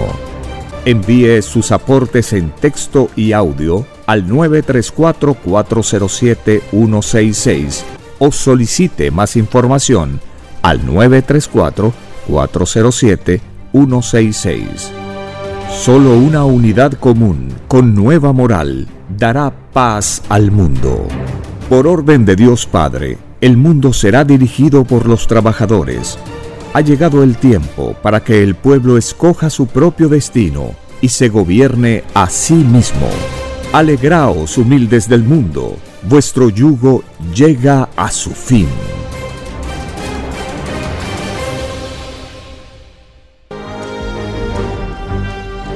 Una nueva doctrina con nueva moral, escrita por el primogénito solar, Alfa y Omega, se extiende por el mundo. El cambio de costumbres provocará la caída del sistema de vida, de las leyes del oro. La desigualdad, la injusticia, la corrupción y la explotación dejan de serlo cuando todos los seres humanos no las aceptan ni las permiten. Conozca lo que vendrá para aprender a gobernarnos a nosotros mismos. Solo una unidad común y con nueva moral dará paz al mundo. Alfa y Omega. Comparta gratuitamente todos los libros en formato PDF de la página web www.alfayomega.com.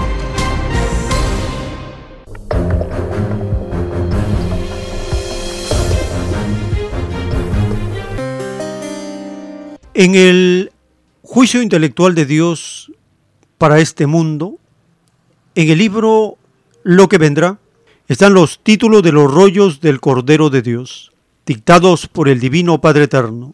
El título 1466. Todos los que defendieron los problemas de otros como un algo propio en la prueba de la vida, tienen ganado tantos puntos de luz como fue el número de moléculas de la causa defendida, es así que los que defendieron causas territoriales o de aguas de otros, se ganaron para sí mismos tantos puntos de luz como fue el número de moléculas que contenían las tierras o las aguas que defendieron y en otro título de un rollo telepático, el Divino Padre Eterno nos dice, todos los gobernantes que negaron tierra o agua a otra nación no entrarán al reino de los cielos. Nadie pidió al Padre quitar nada, porque todos los que injustamente quitaron no se quedarán con nada. Los actuales gobernantes del mundo perpetúan los egoísmos vividos por otros. Los tales se dejaron influenciar por la extraña moral de los intereses. Los elementos de la naturaleza pertenecen a todos, porque la igualdad de los derechos fue anunciada por el Padre Jehová. Desde hace muchos siglos fue escrito todos son iguales en derechos delante de Dios. Es más fácil que entren al reino de los cielos aquellos gobernantes que trataron de cumplir lo de Dios a que entren aquellos que trataron de cumplir lo de los hombres, escrito por el primogénito solar, Alfa y Omega.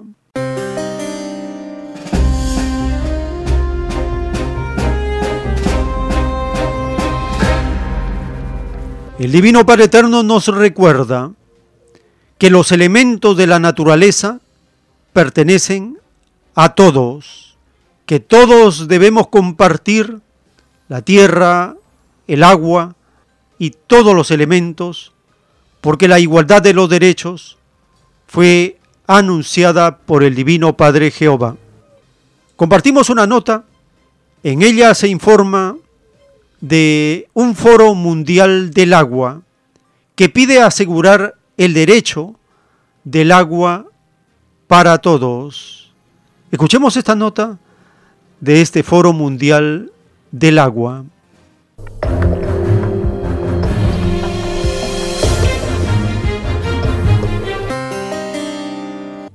El noveno Foro Mundial del Agua instó este viernes a la comunidad internacional a asegurar que el derecho al agua y el saneamiento sean una realidad para todo el mundo, en el día de clausura de la reunión que se ha celebrado esta semana en Dakar. Esta petición figura en la declaración de Dakar, que recopila todos los puntos de acuerdo tras el trabajo conjunto de los actores intervinientes, y fue presentada por los copresidentes del comité preparatorio del foro, Abdoulaye Sene y Patrick Labarre. Igualmente, la declaración solicita garantizar la disponibilidad del agua y la resiliencia, asegurar el financiamiento adecuado, una gobernanza inclusiva de ese recurso y reforzar la cooperación. Asimismo, recomienda al gobierno de Senegal y al Consejo Mundial del Agua, en su calidad de coorganizadores del foro, presentar esta declaración como contribución a la Conferencia de las Naciones Unidas sobre el Agua que se celebrará en 2023. Por su parte, la Agencia de Estados Unidos para el Desarrollo, USAID, prometió el pasado martes la movilización de 1.200 millones de dólares para el sector del agua y el saneamiento, de los cuales un 70% está destinado al continente africano y el Banco Mundial financiará la seguridad del agua y el acceso universal. El Foro Mundial del Agua, que se organiza cada tres años desde 1997 y es el evento sobre el agua más importante del planeta, se ha centrado en esta edición en la seguridad y el saneamiento, agua para el desarrollo rural, cooperación y medios y herramientas, que incluyen desde la gestión y la gobernanza hasta la financiación. El tiempo está cerca. En el libro Lo que vendrá, están los títulos de los rollos telepáticos dictados por el Divino Padre Eterno. El título 2247. En la prueba de la vida surgieron los que violaban la ley de Dios a través de la boca. Muchos propagaron ambientes de guerra entre sus países vecinos, tales ciegos del espíritu de verdad Olvidaron que ni ellos mismos pidieron las guerras a Dios, porque nada destructivo se pide a Dios. Los que de boca le hicieron propaganda la guerra vivirán en futuras existencias y en otros mundos eternas guerras. Todo lo que se hable de boca se materializa en el futuro del espíritu, se cumple en el microscópico espíritu la ley expansiva del universo mismo, escrito por el primogénito solar, Alfa y Omega.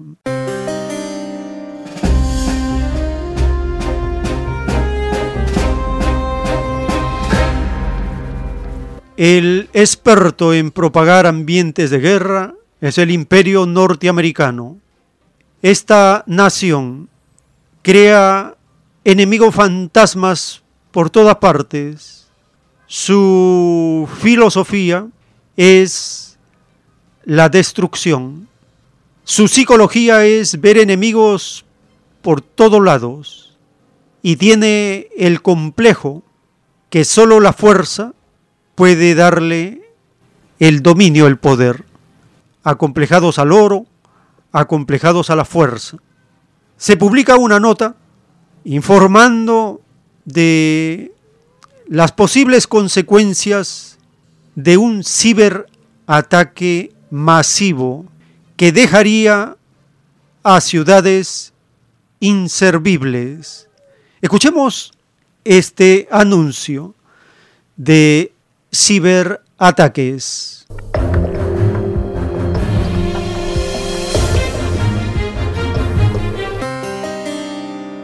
Sin luz, no solo la ciudad queda a oscuras.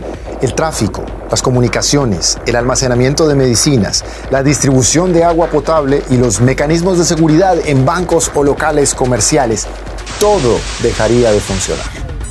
Esto puede pasar tras un ciberataque a infraestructuras críticas. La presidencia de Estados Unidos acaba de emitir una advertencia diciendo que es probable que se produzca un ataque de este tipo de gran envergadura orquestado por Rusia. Un ataque cibernético planeado y desarrollado por un gobierno extranjero, en este caso Rusia. Lo más probable es que a quienes no vivimos en Estados Unidos pues no nos vaya a afectar directamente. Pero ¿han pensado qué tan protegida está la infraestructura de nuestros países para hacer frente a un hackeo a gran escala? Las guerras de hoy no solo se libran sobre el terreno, sino también en línea. Y si no, miren lo que pasa en Ucrania. Los ciberataques contra ese gobierno y su sector de defensa aumentaron un 196% en los tres primeros días de la guerra. En solo tres días. ¿Qué tan peligrosos son los ciberataques para nosotros? Russia has a track record of conducting some really disruptive and even destructive cyber attacks. So we've we've seen this really impact normal people. They've wiped out systems really ac- across the world. They've interfered with safety systems in critical infrastructure and you know the energy sector.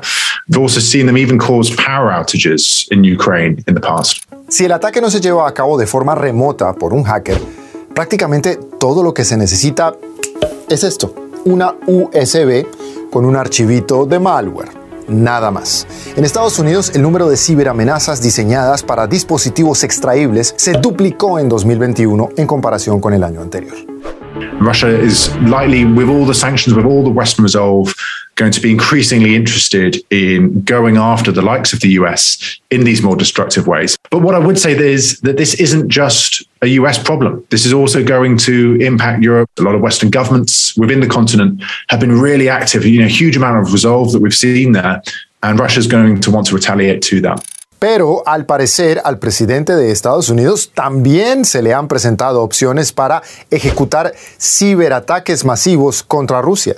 Según la cadena NBC, Estados Unidos estaría ya preparado para interrumpir la conexión a Internet de toda Rusia y cortar la energía eléctrica. Incluso podrían manipular los interruptores de las vías férreas para sabotear las líneas de abastecimiento rusas. ¿Es comparable un ciberataque con efectos destructivos en el mundo real a un ataque con misiles? Se debe entender como un acto de guerra. ¿Ustedes qué opinan? En el pasado ya se ha demostrado cómo puede ser una ciberguerra internacional. ¿Se acuerdan de Stuxnet? Bueno, era un virus, un malware descubierto por primera vez en 2010. Se cree que es un arma cibernética construida por Estados Unidos e Israel contra el programa nuclear de Irán. Pues este gusanito informático infectó a más de 200.000 computadoras. ¿Qué pasaría si se volviera a utilizar este tipo de arma, por ejemplo?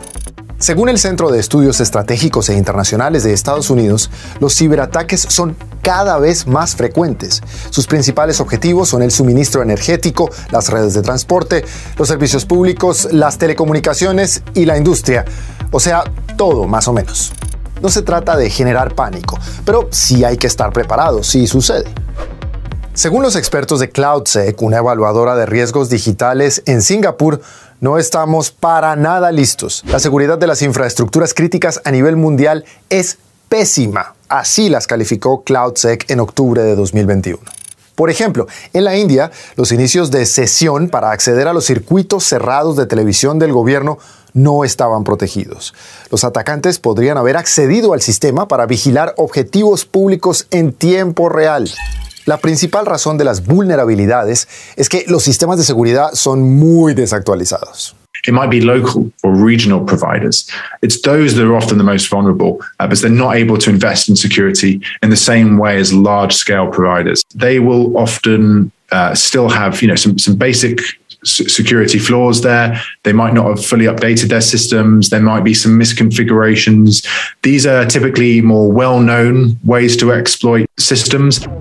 ¿Qué se puede hacer contra los ciberataques? Según fuentes gubernamentales, la semana pasada Estados Unidos habría notificado y asesorado ya a cientos de empresas, porque tanto el sector público como el sector privado tienen que tomarse en serio este nuevo tipo de guerra. ¿Ustedes qué opinan? ¿Qué han pasado con los ciberataques a infraestructuras públicas en sus países? ¿Encontraron a los culpables? Porque en una guerra al menos se conoce al enemigo pero muchos cibercriminales muchas veces permanecen en la sombra. Esperamos sus comentarios. El tiempo está cerca. En el juicio intelectual de Dios para este mundo, en el libro Lo que vendrá, están los títulos de los rollos telepáticos del Cordero de Dios, dictados por el Divino Padre Eterno. El título 1411, Toda nación llamada industrializada, surgida en el extraño sistema de vida, salido de las extrañas leyes del oro, que sometió a otra con su poder, sus integrantes no volverán a entrar al reino de los cielos. La prueba de la vida consistía en progresar en todo orden de cosas sin dominar a nadie. Es más fácil que entre al reino de los cielos una nación pobre a que pueda entrar una que fue rica, escrito por el primogénito solar, Alfa y Omega.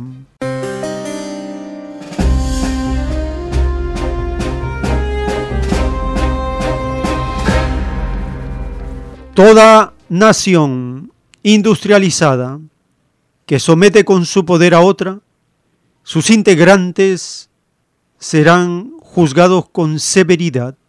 Es conocida la prepotencia del imperio norteamericano de acusar a las demás naciones que tienen espías enemigos. En este momento, el rebaño de México está siendo acusado.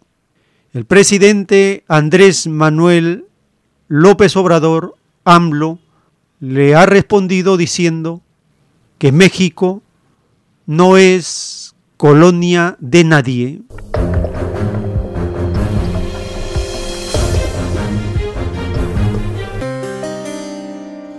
El presidente Andrés Manuel López Obrador rechazó las acusaciones de las autoridades estadounidenses sobre la presencia de espías rusos en el territorio mexicano. Reiteró que su gobierno no es colonia de ningún país extranjero, por lo que pidió respeto a la soberanía del país. Washington denunció que Moscú y Pekín se aprovechan de la inestabilidad en Centroamérica para poder tener acceso a los intereses de Estados Unidos en el territorio. Nuestra compañera Pamela Kibek nos trae más detalles. México no es colonia de Rusia, ni de China, ni de Estados Unidos. Esa ha sido la respuesta del presidente Andrés Manuel López Obrador luego de que Washington dejara caer la declaración de que es en este territorio donde existe la mayor cantidad de espías rusos. Escuchemos al presidente. Parece a veces que no se entiende lo suficiente. Hay que mandarles telegramas avisándoles de que México no es colonia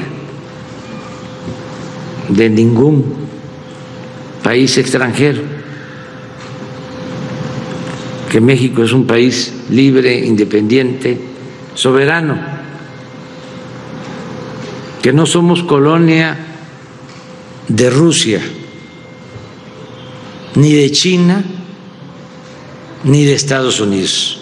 Y es que según el propio Glenn Van Herk, que es el jefe de Comando Aeroespacial de América del Norte, en México estaría la mayor cantidad de oficiales de inteligencia rusos que en cualquier otra nación, y estos, aseguró, tienen fines de espionaje cuyo objetivo es influir en los Estados Unidos. Estas declaraciones sucedieron durante una audiencia en el Comité de Servicios Armados del Senado de esta nación, en donde el general Van Herk dijo también que Rusia está buscando acceder a su país vía México, aprovechándose de la gran inestabilidad que existe debido a las organizaciones del crimen organizado, las cuales crean buenas condiciones para que los supuestos espías rusos puedan no solo operar, sino también afectar a la seguridad nacional estadounidense. Puntualizó que su preocupación es que no solo Rusia, sino también China pudieran tener, dijo, actividades nefastas en mente. Escuchemos al general.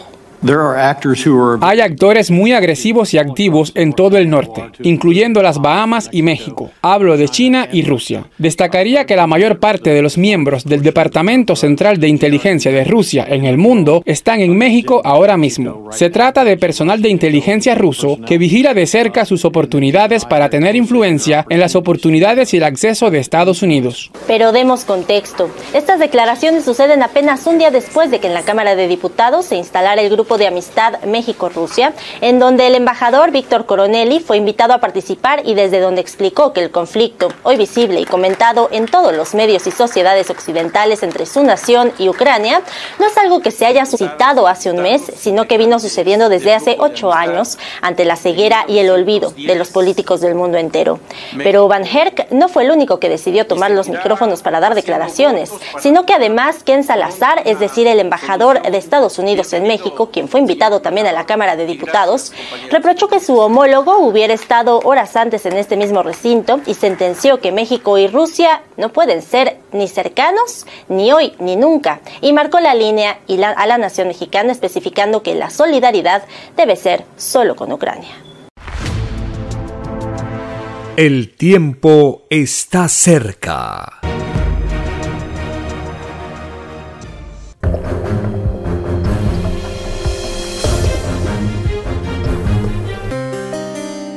Les agradecemos por acompañarnos en estas informaciones que compartimos y les invitamos a seguirnos porque tenemos más información, más audios para compartir en la siguiente. Por la gracia del Divino Padre, vamos a continuar.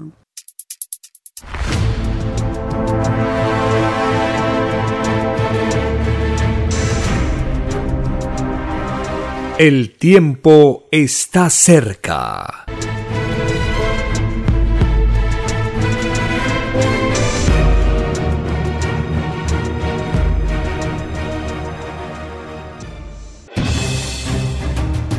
El tiempo ha llegado. Hay momentos cuando el pueblo entra en un estado de soberanía y esto ocurre cuando el creador de la vida ordena cambiarlo todo por mandato divino. Está escrito en la doctrina Alfa y Omega que deben constituirse congresos de obreros y obreras en todas las naciones. Cristo dijo en Lucas 12, verso 32, No temáis, pequeño rebaño, porque a vuestro Padre le ha placido daros el reino. Envíe sus aportes en texto y audio al 934-407-166 o solicite más información al 934-407-166. Solo una unidad común con nueva moral dará paz al mundo. Por orden de Dios Padre, el mundo será dirigido por los trabajadores.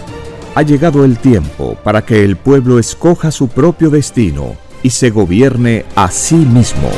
Alegraos humildes del mundo, vuestro yugo llega a su fin.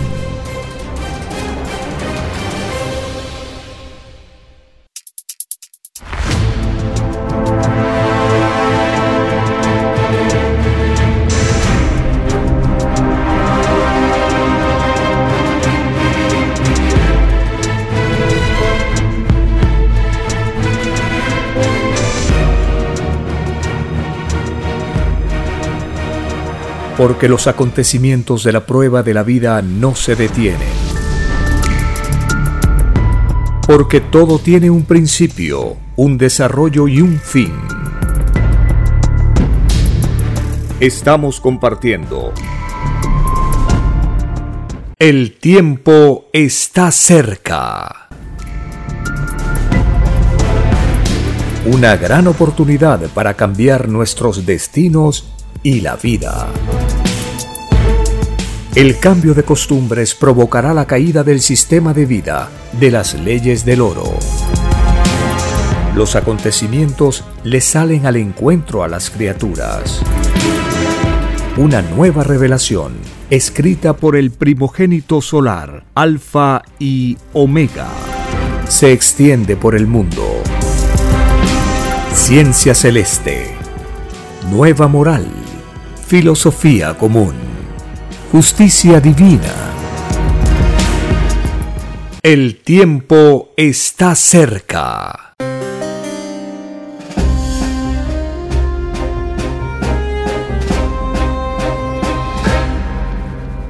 Gracias al divino creador de todas las cosas, estamos compartiendo estas informaciones basadas en las sagradas escrituras y la divina revelación. En ella aprendemos las leyes establecidas en la naturaleza y sirven para que las criaturas vivientes imiten y se organicen en base a la ley común, a la ley natural. Cuando escuchamos al autor de la divina revelación, él nos dice que lo natural fue pedido por las criaturas humanas. Lo natural va de planeta en planeta.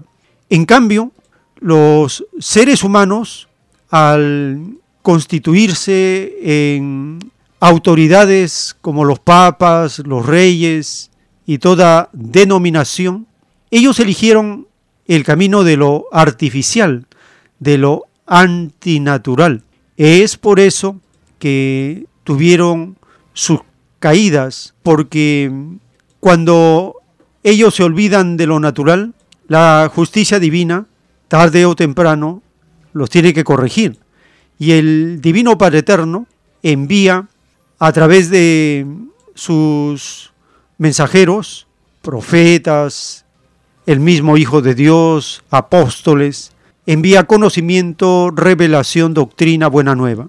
Escuchemos al autor de la ciencia celeste hablarnos de lo natural, el papel que cumplen los papas, los reyes y cómo es que el mundo se va dando cuenta progresivamente con la revelación del error cometido por estos extraños seres.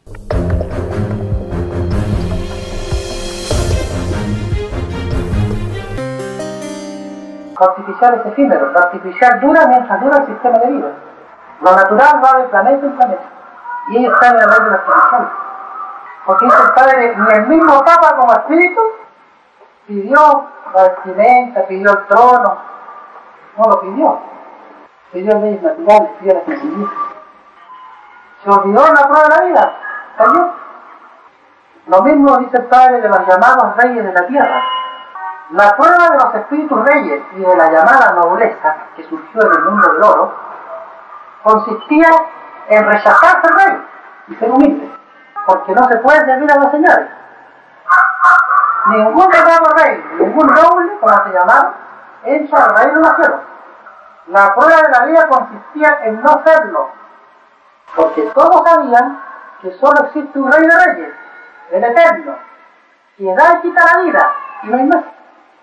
Los reyes, dice el Padre, es la máxima expresión de la soberbia y el orgullo, la vanidad. Es más fácil que entre un sencillo y humilde corazón a que entre un rey al reino de Dios. Hermano, a, esto, a esto todo este, no es, no es este, ninguna religión, ¿no es cierto? ¿Cómo se le podría llamar? ¿Una secta? ¿A dónde pertenecen? Sí. ¿Ustedes? Yo, yo no pertenezco a nada. Soy solo. Esto se llama revelación. No, está bien, pero usted... No, él no, no pertenece a Los hermanos, ¿no? Es muy... Él solamente trata de la revelación. Yo sigo instrucciones del Padre. Y prueba todo lo que pueda saber en mi camino, las prueba. Siempre será así, y se extiende igual. El tiempo está cerca. En un párrafo de los rollos telepáticos del Cordero de Dios, el Divino Padre Eterno dice, He aquí que se cumple la ley que dice, nadie es profeta en su propia tierra. Por causa de los egoísmos de raza, ningún tirano surgido del extraño sistema de vida, salido del oro, ninguno entrará al reino de los cielos, ni ninguno ha entrado jamás todo nombre de todo tirano se publicará en todos los idiomas de la tierra, porque todos los que lo fueron en la prueba de la vida, perecerán en el fuego salido del Hijo primogénito. He aquí el llorar y crujir de dientes de todos aquellos que se tomaron el extraño libertinaje de utilizar la fuerza contra los humildes del Padre, escrito por el primogénito solar, Alfa y Omega.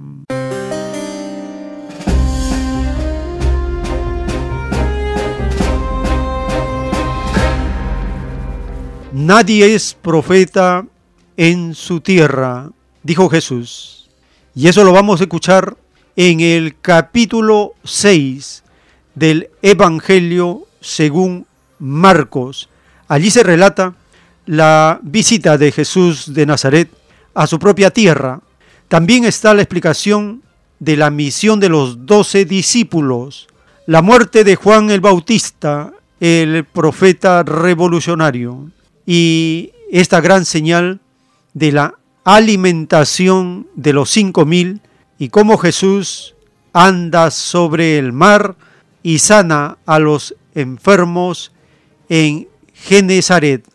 Escuchemos el capítulo 6 del Evangelio según Marcos.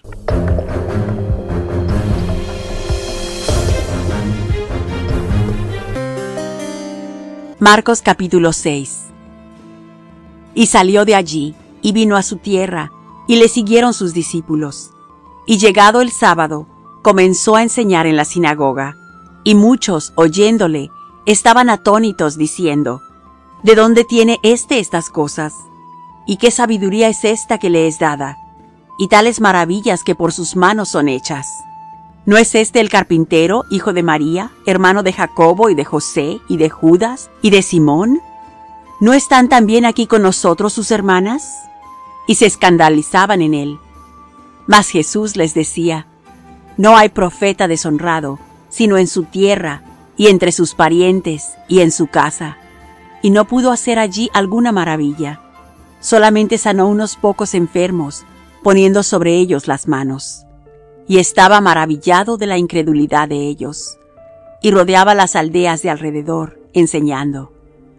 Y llamó a los doce, y comenzó a enviarlos de dos en dos, y les dio potestad sobre los espíritus inmundos, y les mandó que no llevasen nada para el camino, sino solamente báculo, no alforja, ni pan, ni dinero en la bolsa, mas que calzasen sandalias y no vistiesen dos túnicas. Y les decía, donde quiera que entréis en una casa, posad en ella hasta que salgáis de allí. Y todos aquellos que no os recibieren, ni os oyeren, saliendo de allí, sacudid el polvo que está debajo de vuestros pies, en testimonio a ellos. De cierto os digo, que más tolerable será el castigo de los de Sodoma y Gomorra el día del juicio, que el de aquella ciudad. Y saliendo predicaban que los hombres se arrepintiesen y echaban fuera muchos demonios, y ungían con aceite a muchos enfermos y sanaban. Y oyó el rey Herodes la fama de Jesús, porque su nombre se había hecho notorio, y dijo, Juan, el que bautizaba, ha resucitado de los muertos, y por tanto virtudes obran en él. Otros decían, Elías es, y otros decían, profeta es, o alguno de los profetas. Y oyéndolo Herodes, dijo, este es Juan, el que yo degollé. Él ha resucitado de los muertos. Porque el mismo Herodes había enviado y prendido a Juan y le había aprisionado en la cárcel a causa de Herodías, mujer de Felipe, su hermano, pues la había tomado por mujer. Porque Juan decía a Herodes, No te es lícito tener la mujer de tu hermano. Mas Herodías le acechaba y deseaba matarle, y no podía, porque Herodes temía a Juan, sabiendo que era varón justo y santo, y le tenía respeto, y oyéndole, hacía muchas cosas, y le oía de buena gana. Y venido un día oportuno, en que Herodes en la fiesta de su nacimiento daba una cena a sus príncipes y tribunos, y a los principales de Galilea, y entrando la hija de Herodías, y danzando, y agradando a Herodes, y a los que estaban con él a la mesa, el rey dijo a la muchacha, Pídeme lo que quisieres, que yo te lo daré. Y le juró, todo lo que me pidieres te daré, hasta la mitad de mi reino. Y saliendo ella dijo a su madre, ¿qué pediré? Y ella dijo, la cabeza de Juan Bautista. Entonces ella entró prestamente al rey y pidió diciendo, Quiero ahora mismo que me des en un plato la cabeza de Juan Bautista. Y el rey se entristeció mucho, mas a causa del juramento y de los que estaban con él a la mesa, no quiso desecharla. Y luego el rey, enviando uno de la guardia, mandó que fuese traída su cabeza, el cual fue y le degolló en la cárcel, y trajo su cabeza en un plato, y la dio a la muchacha, y la muchacha la dio a su madre. Y oyéndolo sus discípulos, vinieron y tomaron su cuerpo, y le pusieron en un sepulcro. Y los apóstoles se juntaron con Jesús, y le contaron todo lo que habían hecho, y lo que habían enseñado. Y él les dijo, Venid vosotros aparte al lugar desierto, y reposad un poco, porque eran muchos los que iban y venían, que ni aún tenían lugar de comer y se fueron en un barco al lugar desierto aparte. Y los vieron ir muchos, y le conocieron, y concurrieron allá muchos a pie de las ciudades. Y llegaron antes que ellos, y se juntaron a él. Y saliendo Jesús, vio grande multitud y tuvo compasión de ellos, porque eran como ovejas que no tenían pastor, y les comenzó a enseñar muchas cosas. Y como ya fuese el día muy entrado, y sus discípulos llegaron a él, diciendo, El lugar es desierto, y el día ya muy entrado. Envíalos para que vayan a los cortijos y aldeas de alrededor, y compren para sí pan, porque no tienen que comer. Y respondiendo él les dijo, Dadles de comer vosotros. Y le dijeron, Que vayamos y compremos pan por doscientos denarios, y les demos de comer. Y él les dice, ¿Cuántos panes tenéis? Id y vedlo. Y sabiéndolo dijeron, cinco y dos peces. Y les mandó que hiciesen recostar a todos por partidas sobre la hierba verde. Y se recostaron por partidas, de ciento en ciento, y de cincuenta en cincuenta. Y tomados los cinco panes y los dos peces, mirando al cielo, bendijo, y partió los panes, y dio a sus discípulos, para que los pusiesen delante, y repartió a todos los dos peces. Y comieron todos, y se hartaron, y alzaron de los pedazos doce cofines llenos, y de los peces, y los que comieron eran cinco mil hombres. Y luego dio prisa a sus discípulos a subir en el barco, e ir delante de él a Bethsaida, de la otra parte, entre tanto que él despedía a la multitud. Y después que los hubo despedido, se fue al monte a orar. Y como fue la tarde, el barco estaba en medio de la mar, y él solo en tierra. Y los vio fatigados bogando, porque el viento les era contrario. Y cerca de la cuarta vigilia de la noche, vino a ellos andando sobre la mar, y quería precederlos. Y viéndole ellos que andaba sobre la mar, pensaron que era fantasma, y dieron voces, porque todos le veían y se turbaron. Mas luego habló con ellos y les dijo, Alentaos, yo soy, no temáis.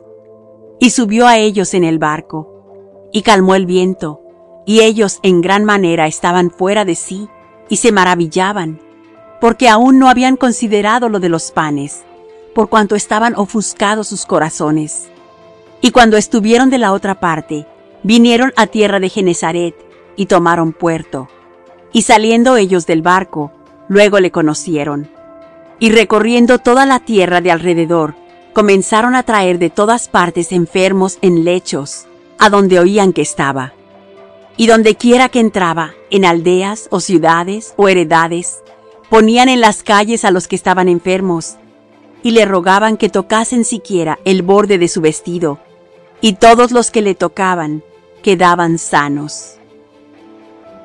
Fin del capítulo 6. El tiempo está cerca. En un párrafo de un rollo telepático, el Divino Padre Eterno nos dice, de verdad os digo que no existe tragedia mayor que la de saber que no se entrará a la morada del Padre el Espíritu sigue por eternidades buscando al Padre sin hallarlo.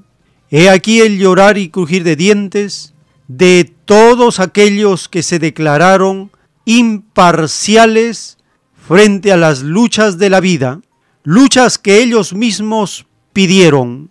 Nadie pidió al Padre ser un mero espectador frente a la acción del demonio, porque ningún imparcial entrará al reino de los cielos, ni ninguno ha entrado. He aquí un mundo dividido en dos, mas solo uno de ellos tenía la razón. Ese es el mundo comunista, el mundo que perdió ante el Padre Jehová, es el mundo que se fascinó con el oro, es el mundo capitalista, porque tal mundo luchó contra la igualdad enseñada por el Padre Jehová. ¿No se os enseñó que todos son iguales en derechos ante Dios? Si todos son iguales delante del Padre, ¿por qué no imitasteis al Padre por sobre todas las cosas? He aquí la primera caída de este extraño sistema de vida, porque el Padre es la causa primera en toda existencia. Escrito por el primogénito solar, Alfa y Omega.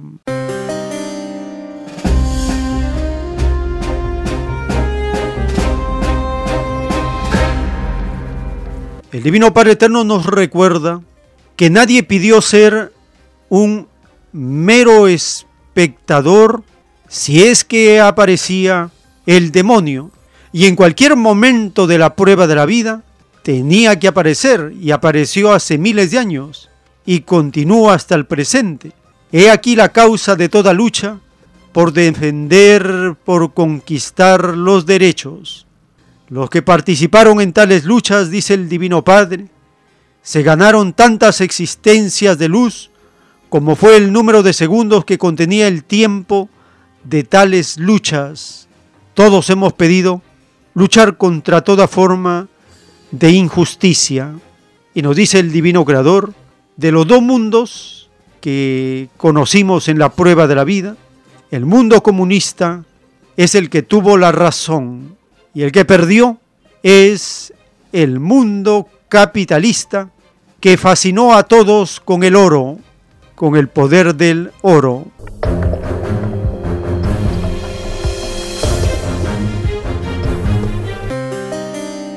En el rebaño de Chile, el reciente mandatario socialdemócrata Boric, él tiene la primera marcha de los estudiantes reclamando sus derechos y un joven resultó herido de bala. Escuchemos la nota publicada por AFP.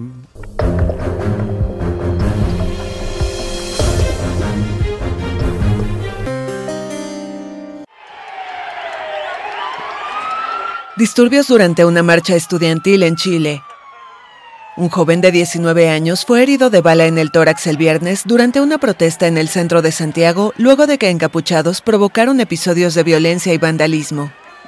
Autoridades precisaron que la herida fue por arma de un funcionario de tránsito y no de control del orden público. Según la policía, el funcionario disparó su arma de servicio para defenderse cuando él y otros compañeros que desviaban el tránsito fueron atacados por un grupo de desconocidos. Se trata de la primera marcha que enfrenta el presidente Gabriel Boric tras dos semanas de gobierno. Hace una década, el joven mandatario fue líder estudiantil en reclamo de una educación pública gratuita y de calidad. Los estudiantes lanzaron peticiones a su paso frente al Palacio Presidencial de la Moneda. Si Boric hoy en día pone como palestra la educación y que fue lo que hizo en campaña, debe hacerse responsable desde ahora, en este momento. Ojalá que reciba con los brazos abiertos la protesta de los estudiantes, porque si les diera la espalda hoy en día, sería una traición a todas las personas que votaron por él. Los ministros de Educación Marco Aguilar y de Salud María Begoña Yarza, que participaban junto a Boric en una reunión extraordinaria de ministros y parlamentarios de la coalición de gobierno, viajaron de inmediato a Santiago para conocer el estado de salud del joven que no estaba en riesgo. El Autónomo Instituto Nacional de Derechos Humanos valoró la rápida investigación que inició la Fiscalía. Los manifestantes pedían un aumento del monto de la tarjeta de alimentación que les entrega el Estado. Y esta beca además no se ha aumentado, no se ha reajustado según la inflación en 12 años, por lo que es inaceptable, no alcanza hoy en día, la canasta básica de alimentos está en más de 50 mil pesos y con 32 mil pesos realmente que no alcanza para el mes. Los jóvenes fueron recibidos por autoridades en el Ministerio de Educación. En paralelo, alumnas de secundarias se sumaron a la marcha para protestar por las denuncias de abuso y acoso en los colegios. Boric propuso en su programa de gobierno avanzar en un sistema de protección más robusto en educación, pensiones y salud. El tiempo está cerca. En el libro Lo que vendrá están los títulos de los rollos telepáticos del Cordero de Dios. El título 1454. En la prueba de la vida surgieron extraños poderes hay que saber distinguir entre los poderes de la bestia y los poderes provocados por la bestia, lo que fue de la derecha y lo que fue de la izquierda, lo que fue del oro y lo que fue del trabajo. Entre el oro y el trabajo existe un infinito de diferencia. Lo salido del oro no queda en este mundo, lo salido del trabajo queda por siempre jamás.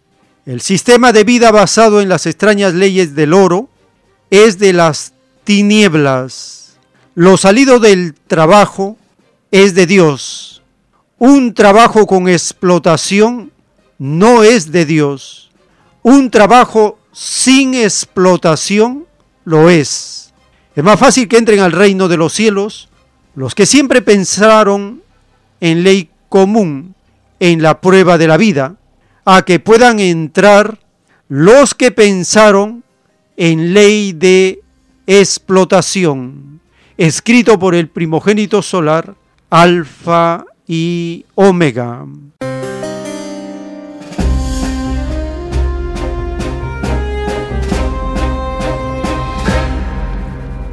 Los extraños poderes el poder del capitalismo expresado en sus organizaciones como el G7, el G20, la OTAN.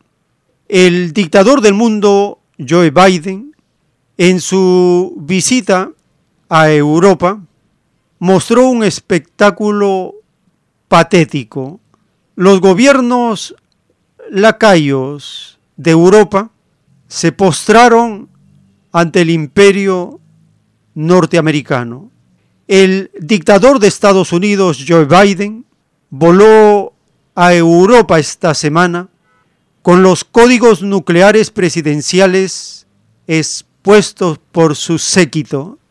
Entre la flota de aviones presidenciales estaba el llamado avión del fin del mundo, un Boeing 747, especialmente equipado y capaz de resistir la radiación nuclear y servir, si fuera necesario, como un pentágono en el espacio. El dictador genocida Joe Biden asistió a tres cumbres de emergencia consecutivas del G7, la OTAN y los llamados líderes de la Unión Europea en Bruselas. Según se informa, fue la primera vez que se invitó a un extraño gobernante norteamericano a asistir a una cumbre de los llamados líderes de la Unión Europea de este tipo.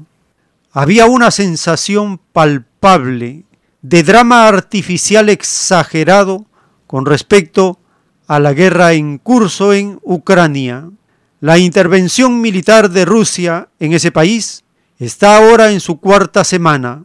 Moscú alegó razones de autodefensa y protección de las personas de habla rusa en Donbass de un gobierno nazi respaldado por la OTAN en Kiev, capital de Ucrania. Esta es parte de un artículo publicado en Cultura Estratégica titulada La visita de Biden marca la subyugación abyecta de los llamados líderes europeos al imperio norteamericano. Compartimos una nota publicada, en ella se informa que estos lacayos, estos secuaces, los países occidentales, anuncian medidas para prescindir del gas ruso.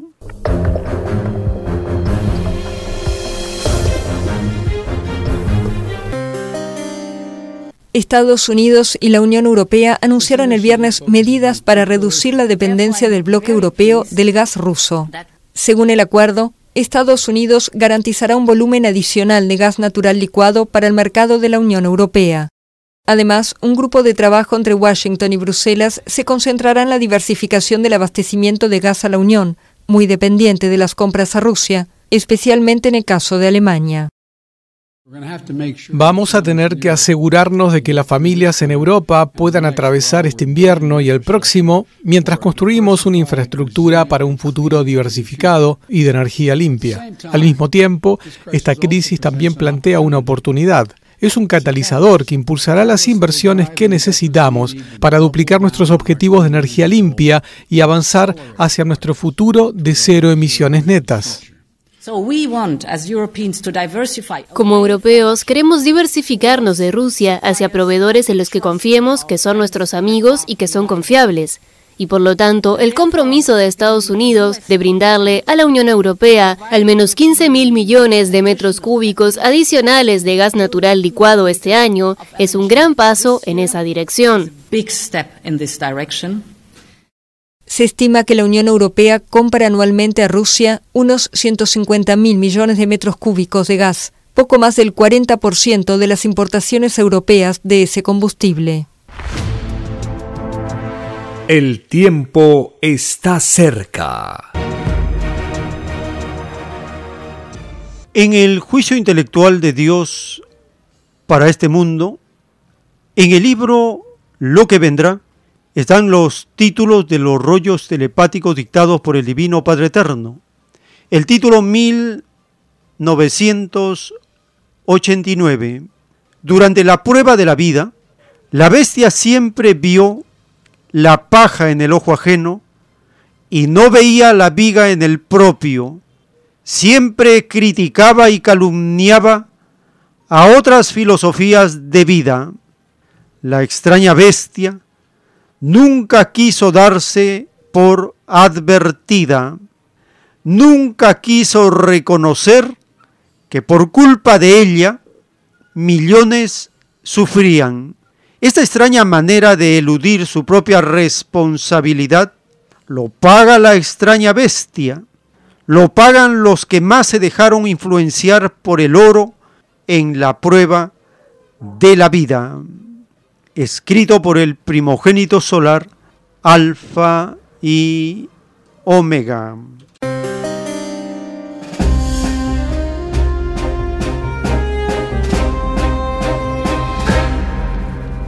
En la divina revelación se revela a qué se refiere esta alegoría de la bestia que figura en el capítulo 13 del libro del Apocalipsis. La bestia, dice el Divino Padre en un plano telepático, constituye lo más atrasado que ha existido en la evolución humana, porque son los únicos culpables de que este mundo no vea su lugar de origen. Entrar al reino de los cielos es volver al punto o lugar de donde se salió. He aquí a los causantes de vuestra tragedia. Por culpa de ellos tendréis llorar y crujir de dientes. Por culpa de ellos tenéis un divino juicio final. Dice el Divino Padre Eterno, que la bestia logró su poder y reinado en la tierra, dividiendo a otros, porque la unión vencía a la bestia. La extraña bestia siempre enseñó una extraña unión condicionada a su extraño complejo al oro.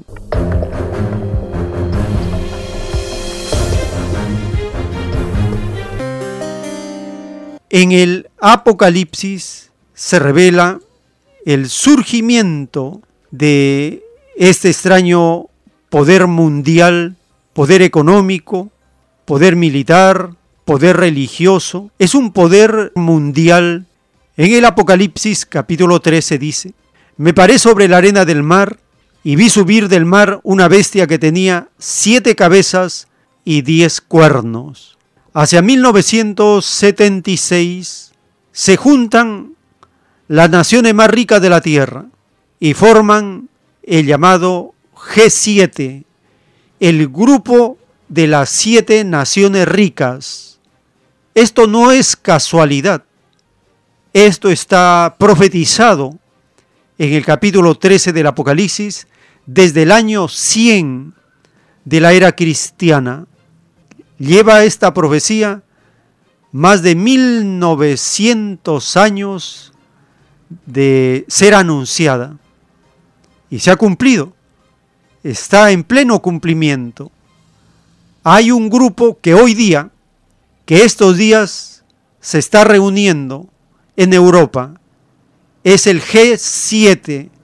Esas son las siete cabezas de la bestia. ¿Quién lidera? Estados Unidos. ¿Quién le secunda? Gran Bretaña y Francia. ¿Qué otras naciones son parte del G7? Alemania, Italia, Japón y Canadá. Allí tenemos a las siete cabezas de la bestia. Esas son las naciones que, que conforman el llamado G7. ¿Y qué están haciendo ahora?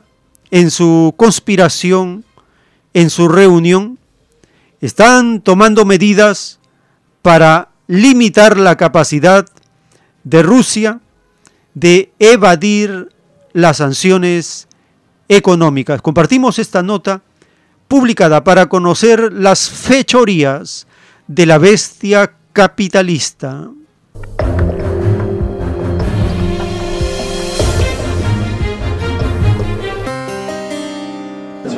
Los aliados occidentales prometen nuevas sanciones y ayuda humanitaria en respuesta a la guerra en Ucrania. Los países del G7 y de la Unión Europea reunidos en Bruselas han tomado medidas para limitar la capacidad del Kremlin de sortear las sanciones. Entre otras cosas, los líderes internacionales acordaron restringir las transacciones de oro del Banco Central de Rusia. La declaración conjunta de los líderes del G7 confirma su unidad y condena de los ataques contra el pueblo ucraniano, pidiendo un proceso de investigación por crímenes de guerra. Los asedios, dicen, son inaceptables y exigen a Rusia que facilite vías de acceso seguras, así como la entrega de ayuda humanitaria. Como G7 también pedimos a otros países que contribuyan con medidas de apoyo y ayuda humanitaria, ha dicho el canciller alemán Olaf Scholz. Europa está arrimando el hombro, pero realmente necesitamos un esfuerzo global. Como naciones industrializadas líderes, consideramos que es nuestro deber acoger a los refugiados de Ucrania y protegerlos. Todos los países del G7 ven este deber y quieren estar a la altura. También pedimos a otros países que acojan a los refugiados de guerra. El presidente de Estados Unidos, Joe Biden, ha anunciado más ayuda humanitaria para Ucrania y nuevas sanciones a Rusia, aunque reconoce que tienen un precio. Con respecto a la escasez de alimentos, efectivamente hemos hablado de ello y va a ser real. El precio de estas sanciones no solo se impone a Rusia, sino también a muchísimos países, incluidos los europeos y también nuestro país. Mientras la ONU exige a Rusia el fin inmediato de la guerra en Ucrania en una nueva resolución de la Asamblea General adoptada por mayoría de 140 votos. 38 miembros se abstuvieron y 5 votaron en contra, entre ellos Rusia, Siria y Corea del Norte. Una segunda resolución histórica tras la del pasado 2 de marzo, pero no vinculante.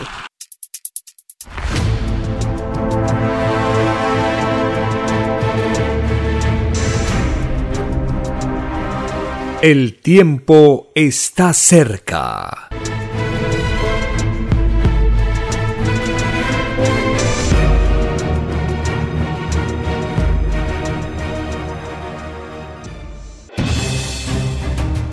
El tiempo ha llegado.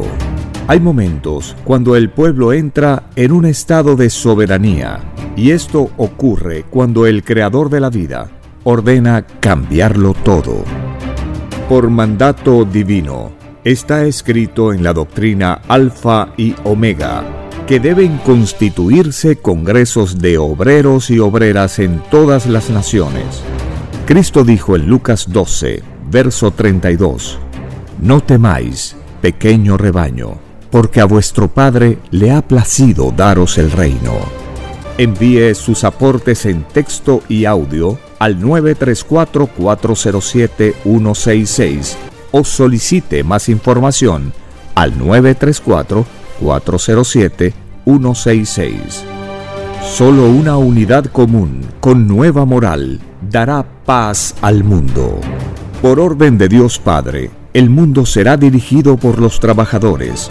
Ha llegado el tiempo para que el pueblo escoja su propio destino y se gobierne a sí mismo. Alegraos humildes del mundo, vuestro yugo llega a su fin.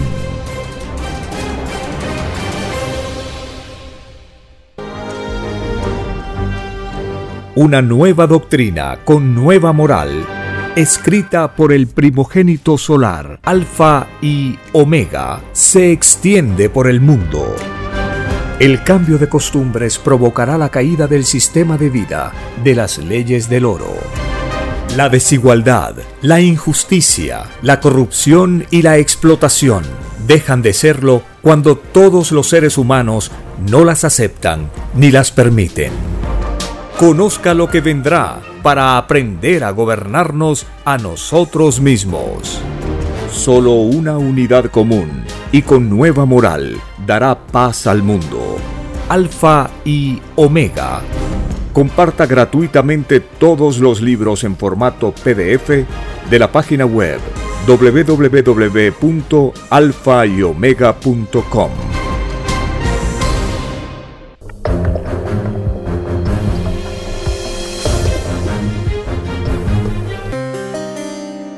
En la doctrina del Cordero de Dios, el Divino Padre Eterno, en un párrafo de un plano celeste, nos anuncia el drama del capitalismo.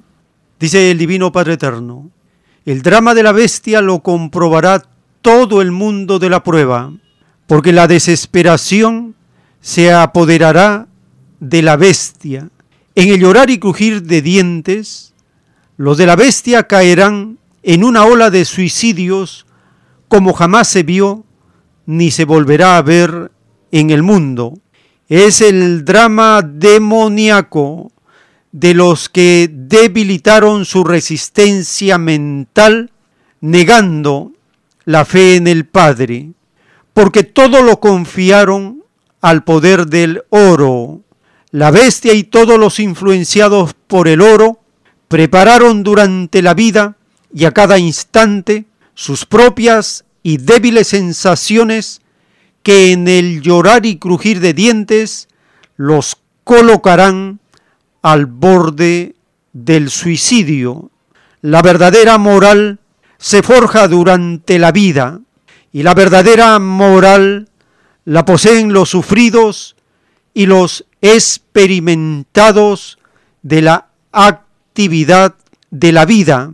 La verdadera moral no la poseen los cómodos, ni los mimados, ni los influenciados por el oro. La verdadera moral la poseen los que habiendo sufrido en la vida no decayeron nunca. escrito por el primogénito solar, Alfa y Omega.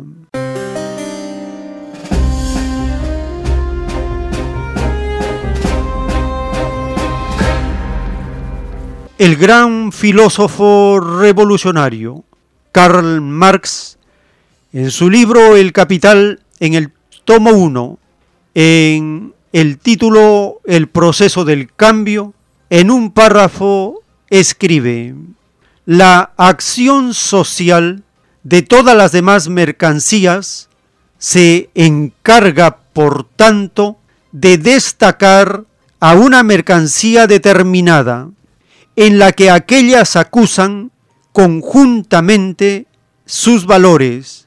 Con ello, la forma natural de esta mercancía se convierte en forma equivalencial vigente para toda la sociedad.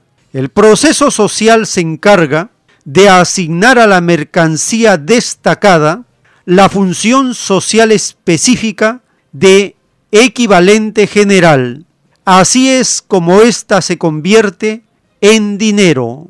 Estos tienen un consejo y darán su potencia y autoridad a la bestia, y que ninguno pudiese comprar o vender sino el que tuviera la señal o el nombre de la bestia o el número de su nombre. Apocalipsis capítulo 13, verso 16 y 17. Párrafo en el libro El Capital del gran filósofo revolucionario Karl Marx.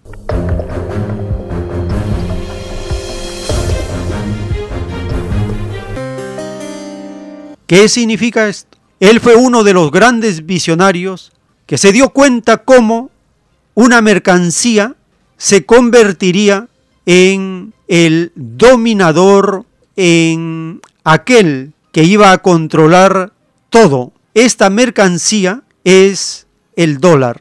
En el proceso del cambio, Karl Marx ve que una mercancía iba a destacar e iba a ejercer una función social específica de equivalente general. ¿Cuándo ocurrió esto? En 1971, cuando el dictador corrupto Nixon de Estados Unidos decretó que a partir de esa fecha el dólar sería el reemplazante del oro como el equivalente para el intercambio internacional de mercancías.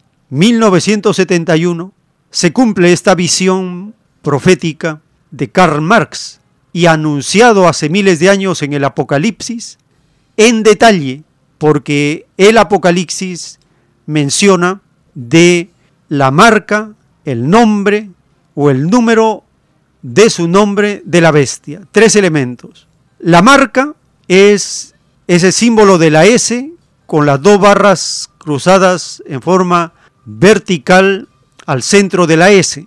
Y ahora en la computadora aparece con una sola raya al centro, pero eso representa la marca de la bestia. El nombre de esa marca es dólar y el número de su nombre es ese código SWIFT que compartimos la semana pasada y habían retirado a Rusia de ese sistema de control del dólar, de tal manera que ya no puede ni comprar ni vender como dice el Apocalipsis. Compartimos una nota publicada, en ella se informa que la era del dólar llegará pronto a su fin. Thank you.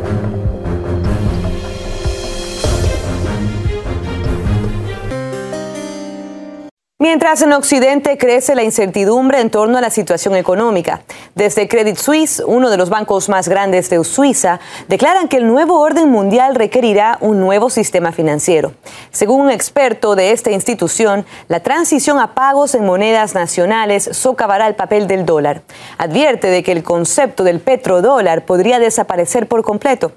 Además, asegura que el bloqueo de los fondos de divisas rusos puso en duda la fiabilidad de los bonos del Tesoro de Estados Unidos. Así que vamos a conversar más sobre este tema con nuestro compañero Semyon Senderov.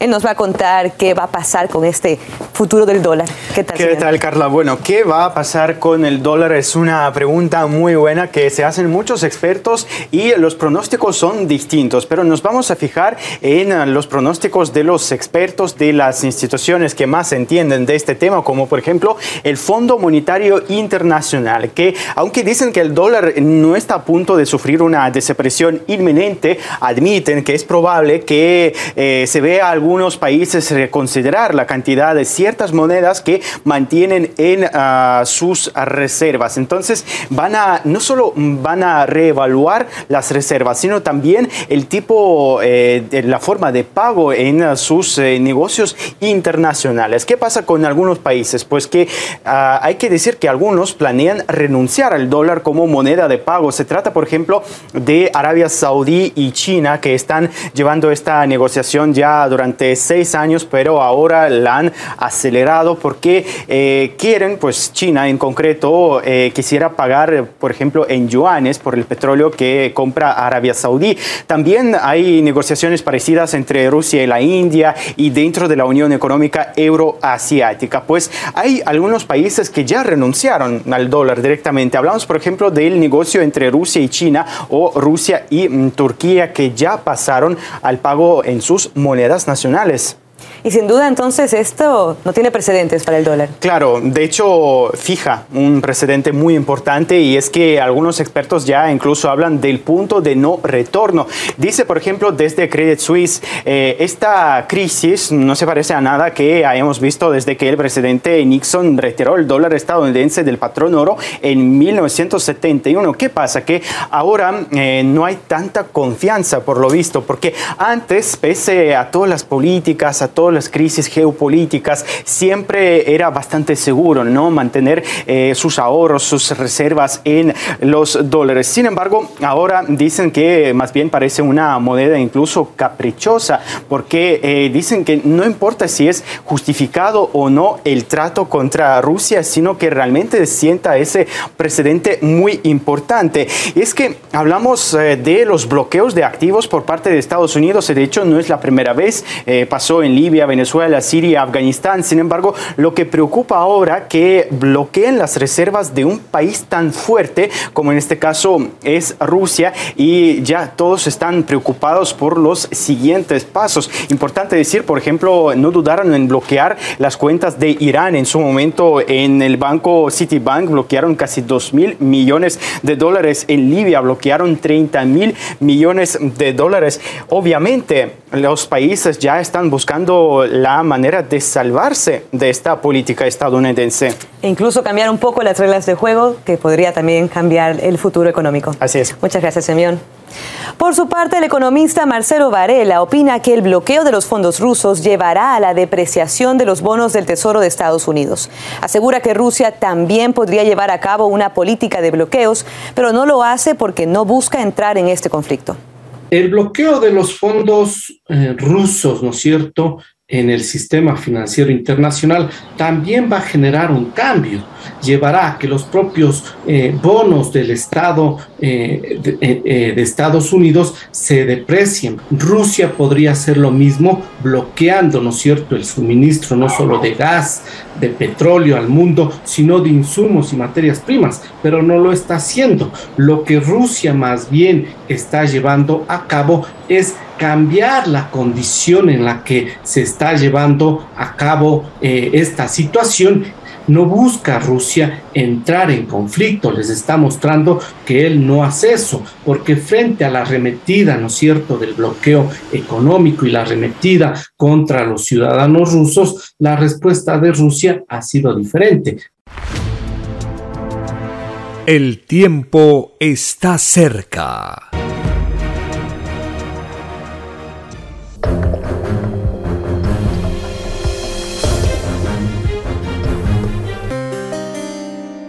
Tal como está anunciado. Dice el Divino Padre Eterno, cuando la moral de un planeta es catastrófica, el fin de ese planeta también es catastrófico. Cuando nosotros vemos las notas publicadas de los huracanes, tornados y manifestación viviente de la naturaleza que cae sobre Estados Unidos, es como si esas ciudades, esas poblaciones hubieran sido bombardeadas, así como Estados Unidos bombardea naciones en las cuales no tiene nada que hacer, así como arma a Ucrania para atacar a Rusia y provoca esta devastación, así también la naturaleza devasta y golpea a las naciones porque el juicio de Dios está en desarrollo. Estamos viviendo el juicio intelectual y ya también el juicio de los elementos de la naturaleza.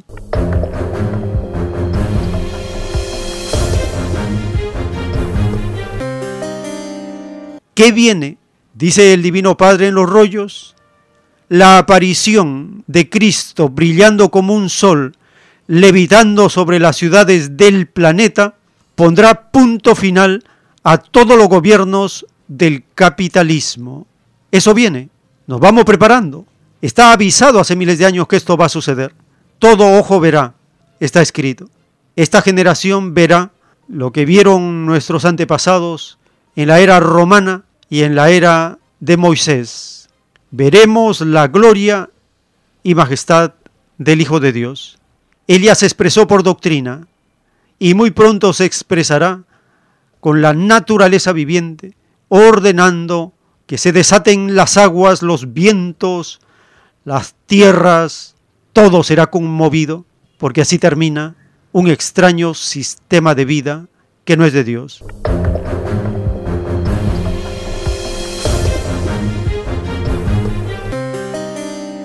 De esta manera estamos llegando al término de esta jornada informativa. Les agradecemos por habernos acompañado y si el Divino Padre Eterno lo permite, hasta una nueva edición.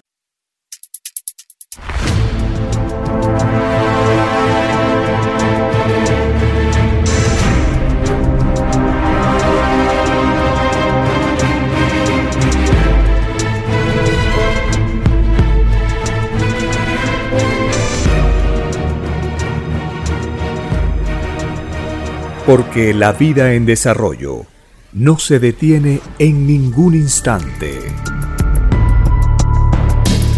Porque el poder filosófico de las masas encuentra el hilo de la ley común de la naturaleza. La igualdad triunfa en la prueba de la vida. Por el principio de un nuevo amanecer en la historia humana, hemos presentado El tiempo está cerca. Para ver el reino de Dios, para vivir el nuevo estado de cosas del nuevo mundo. Visite www.alfayomega.com y descargue gratis todos los libros en PDF. Vea y lea los libros digitales en formato EPUB y disfrute la lectura de la ciencia celeste.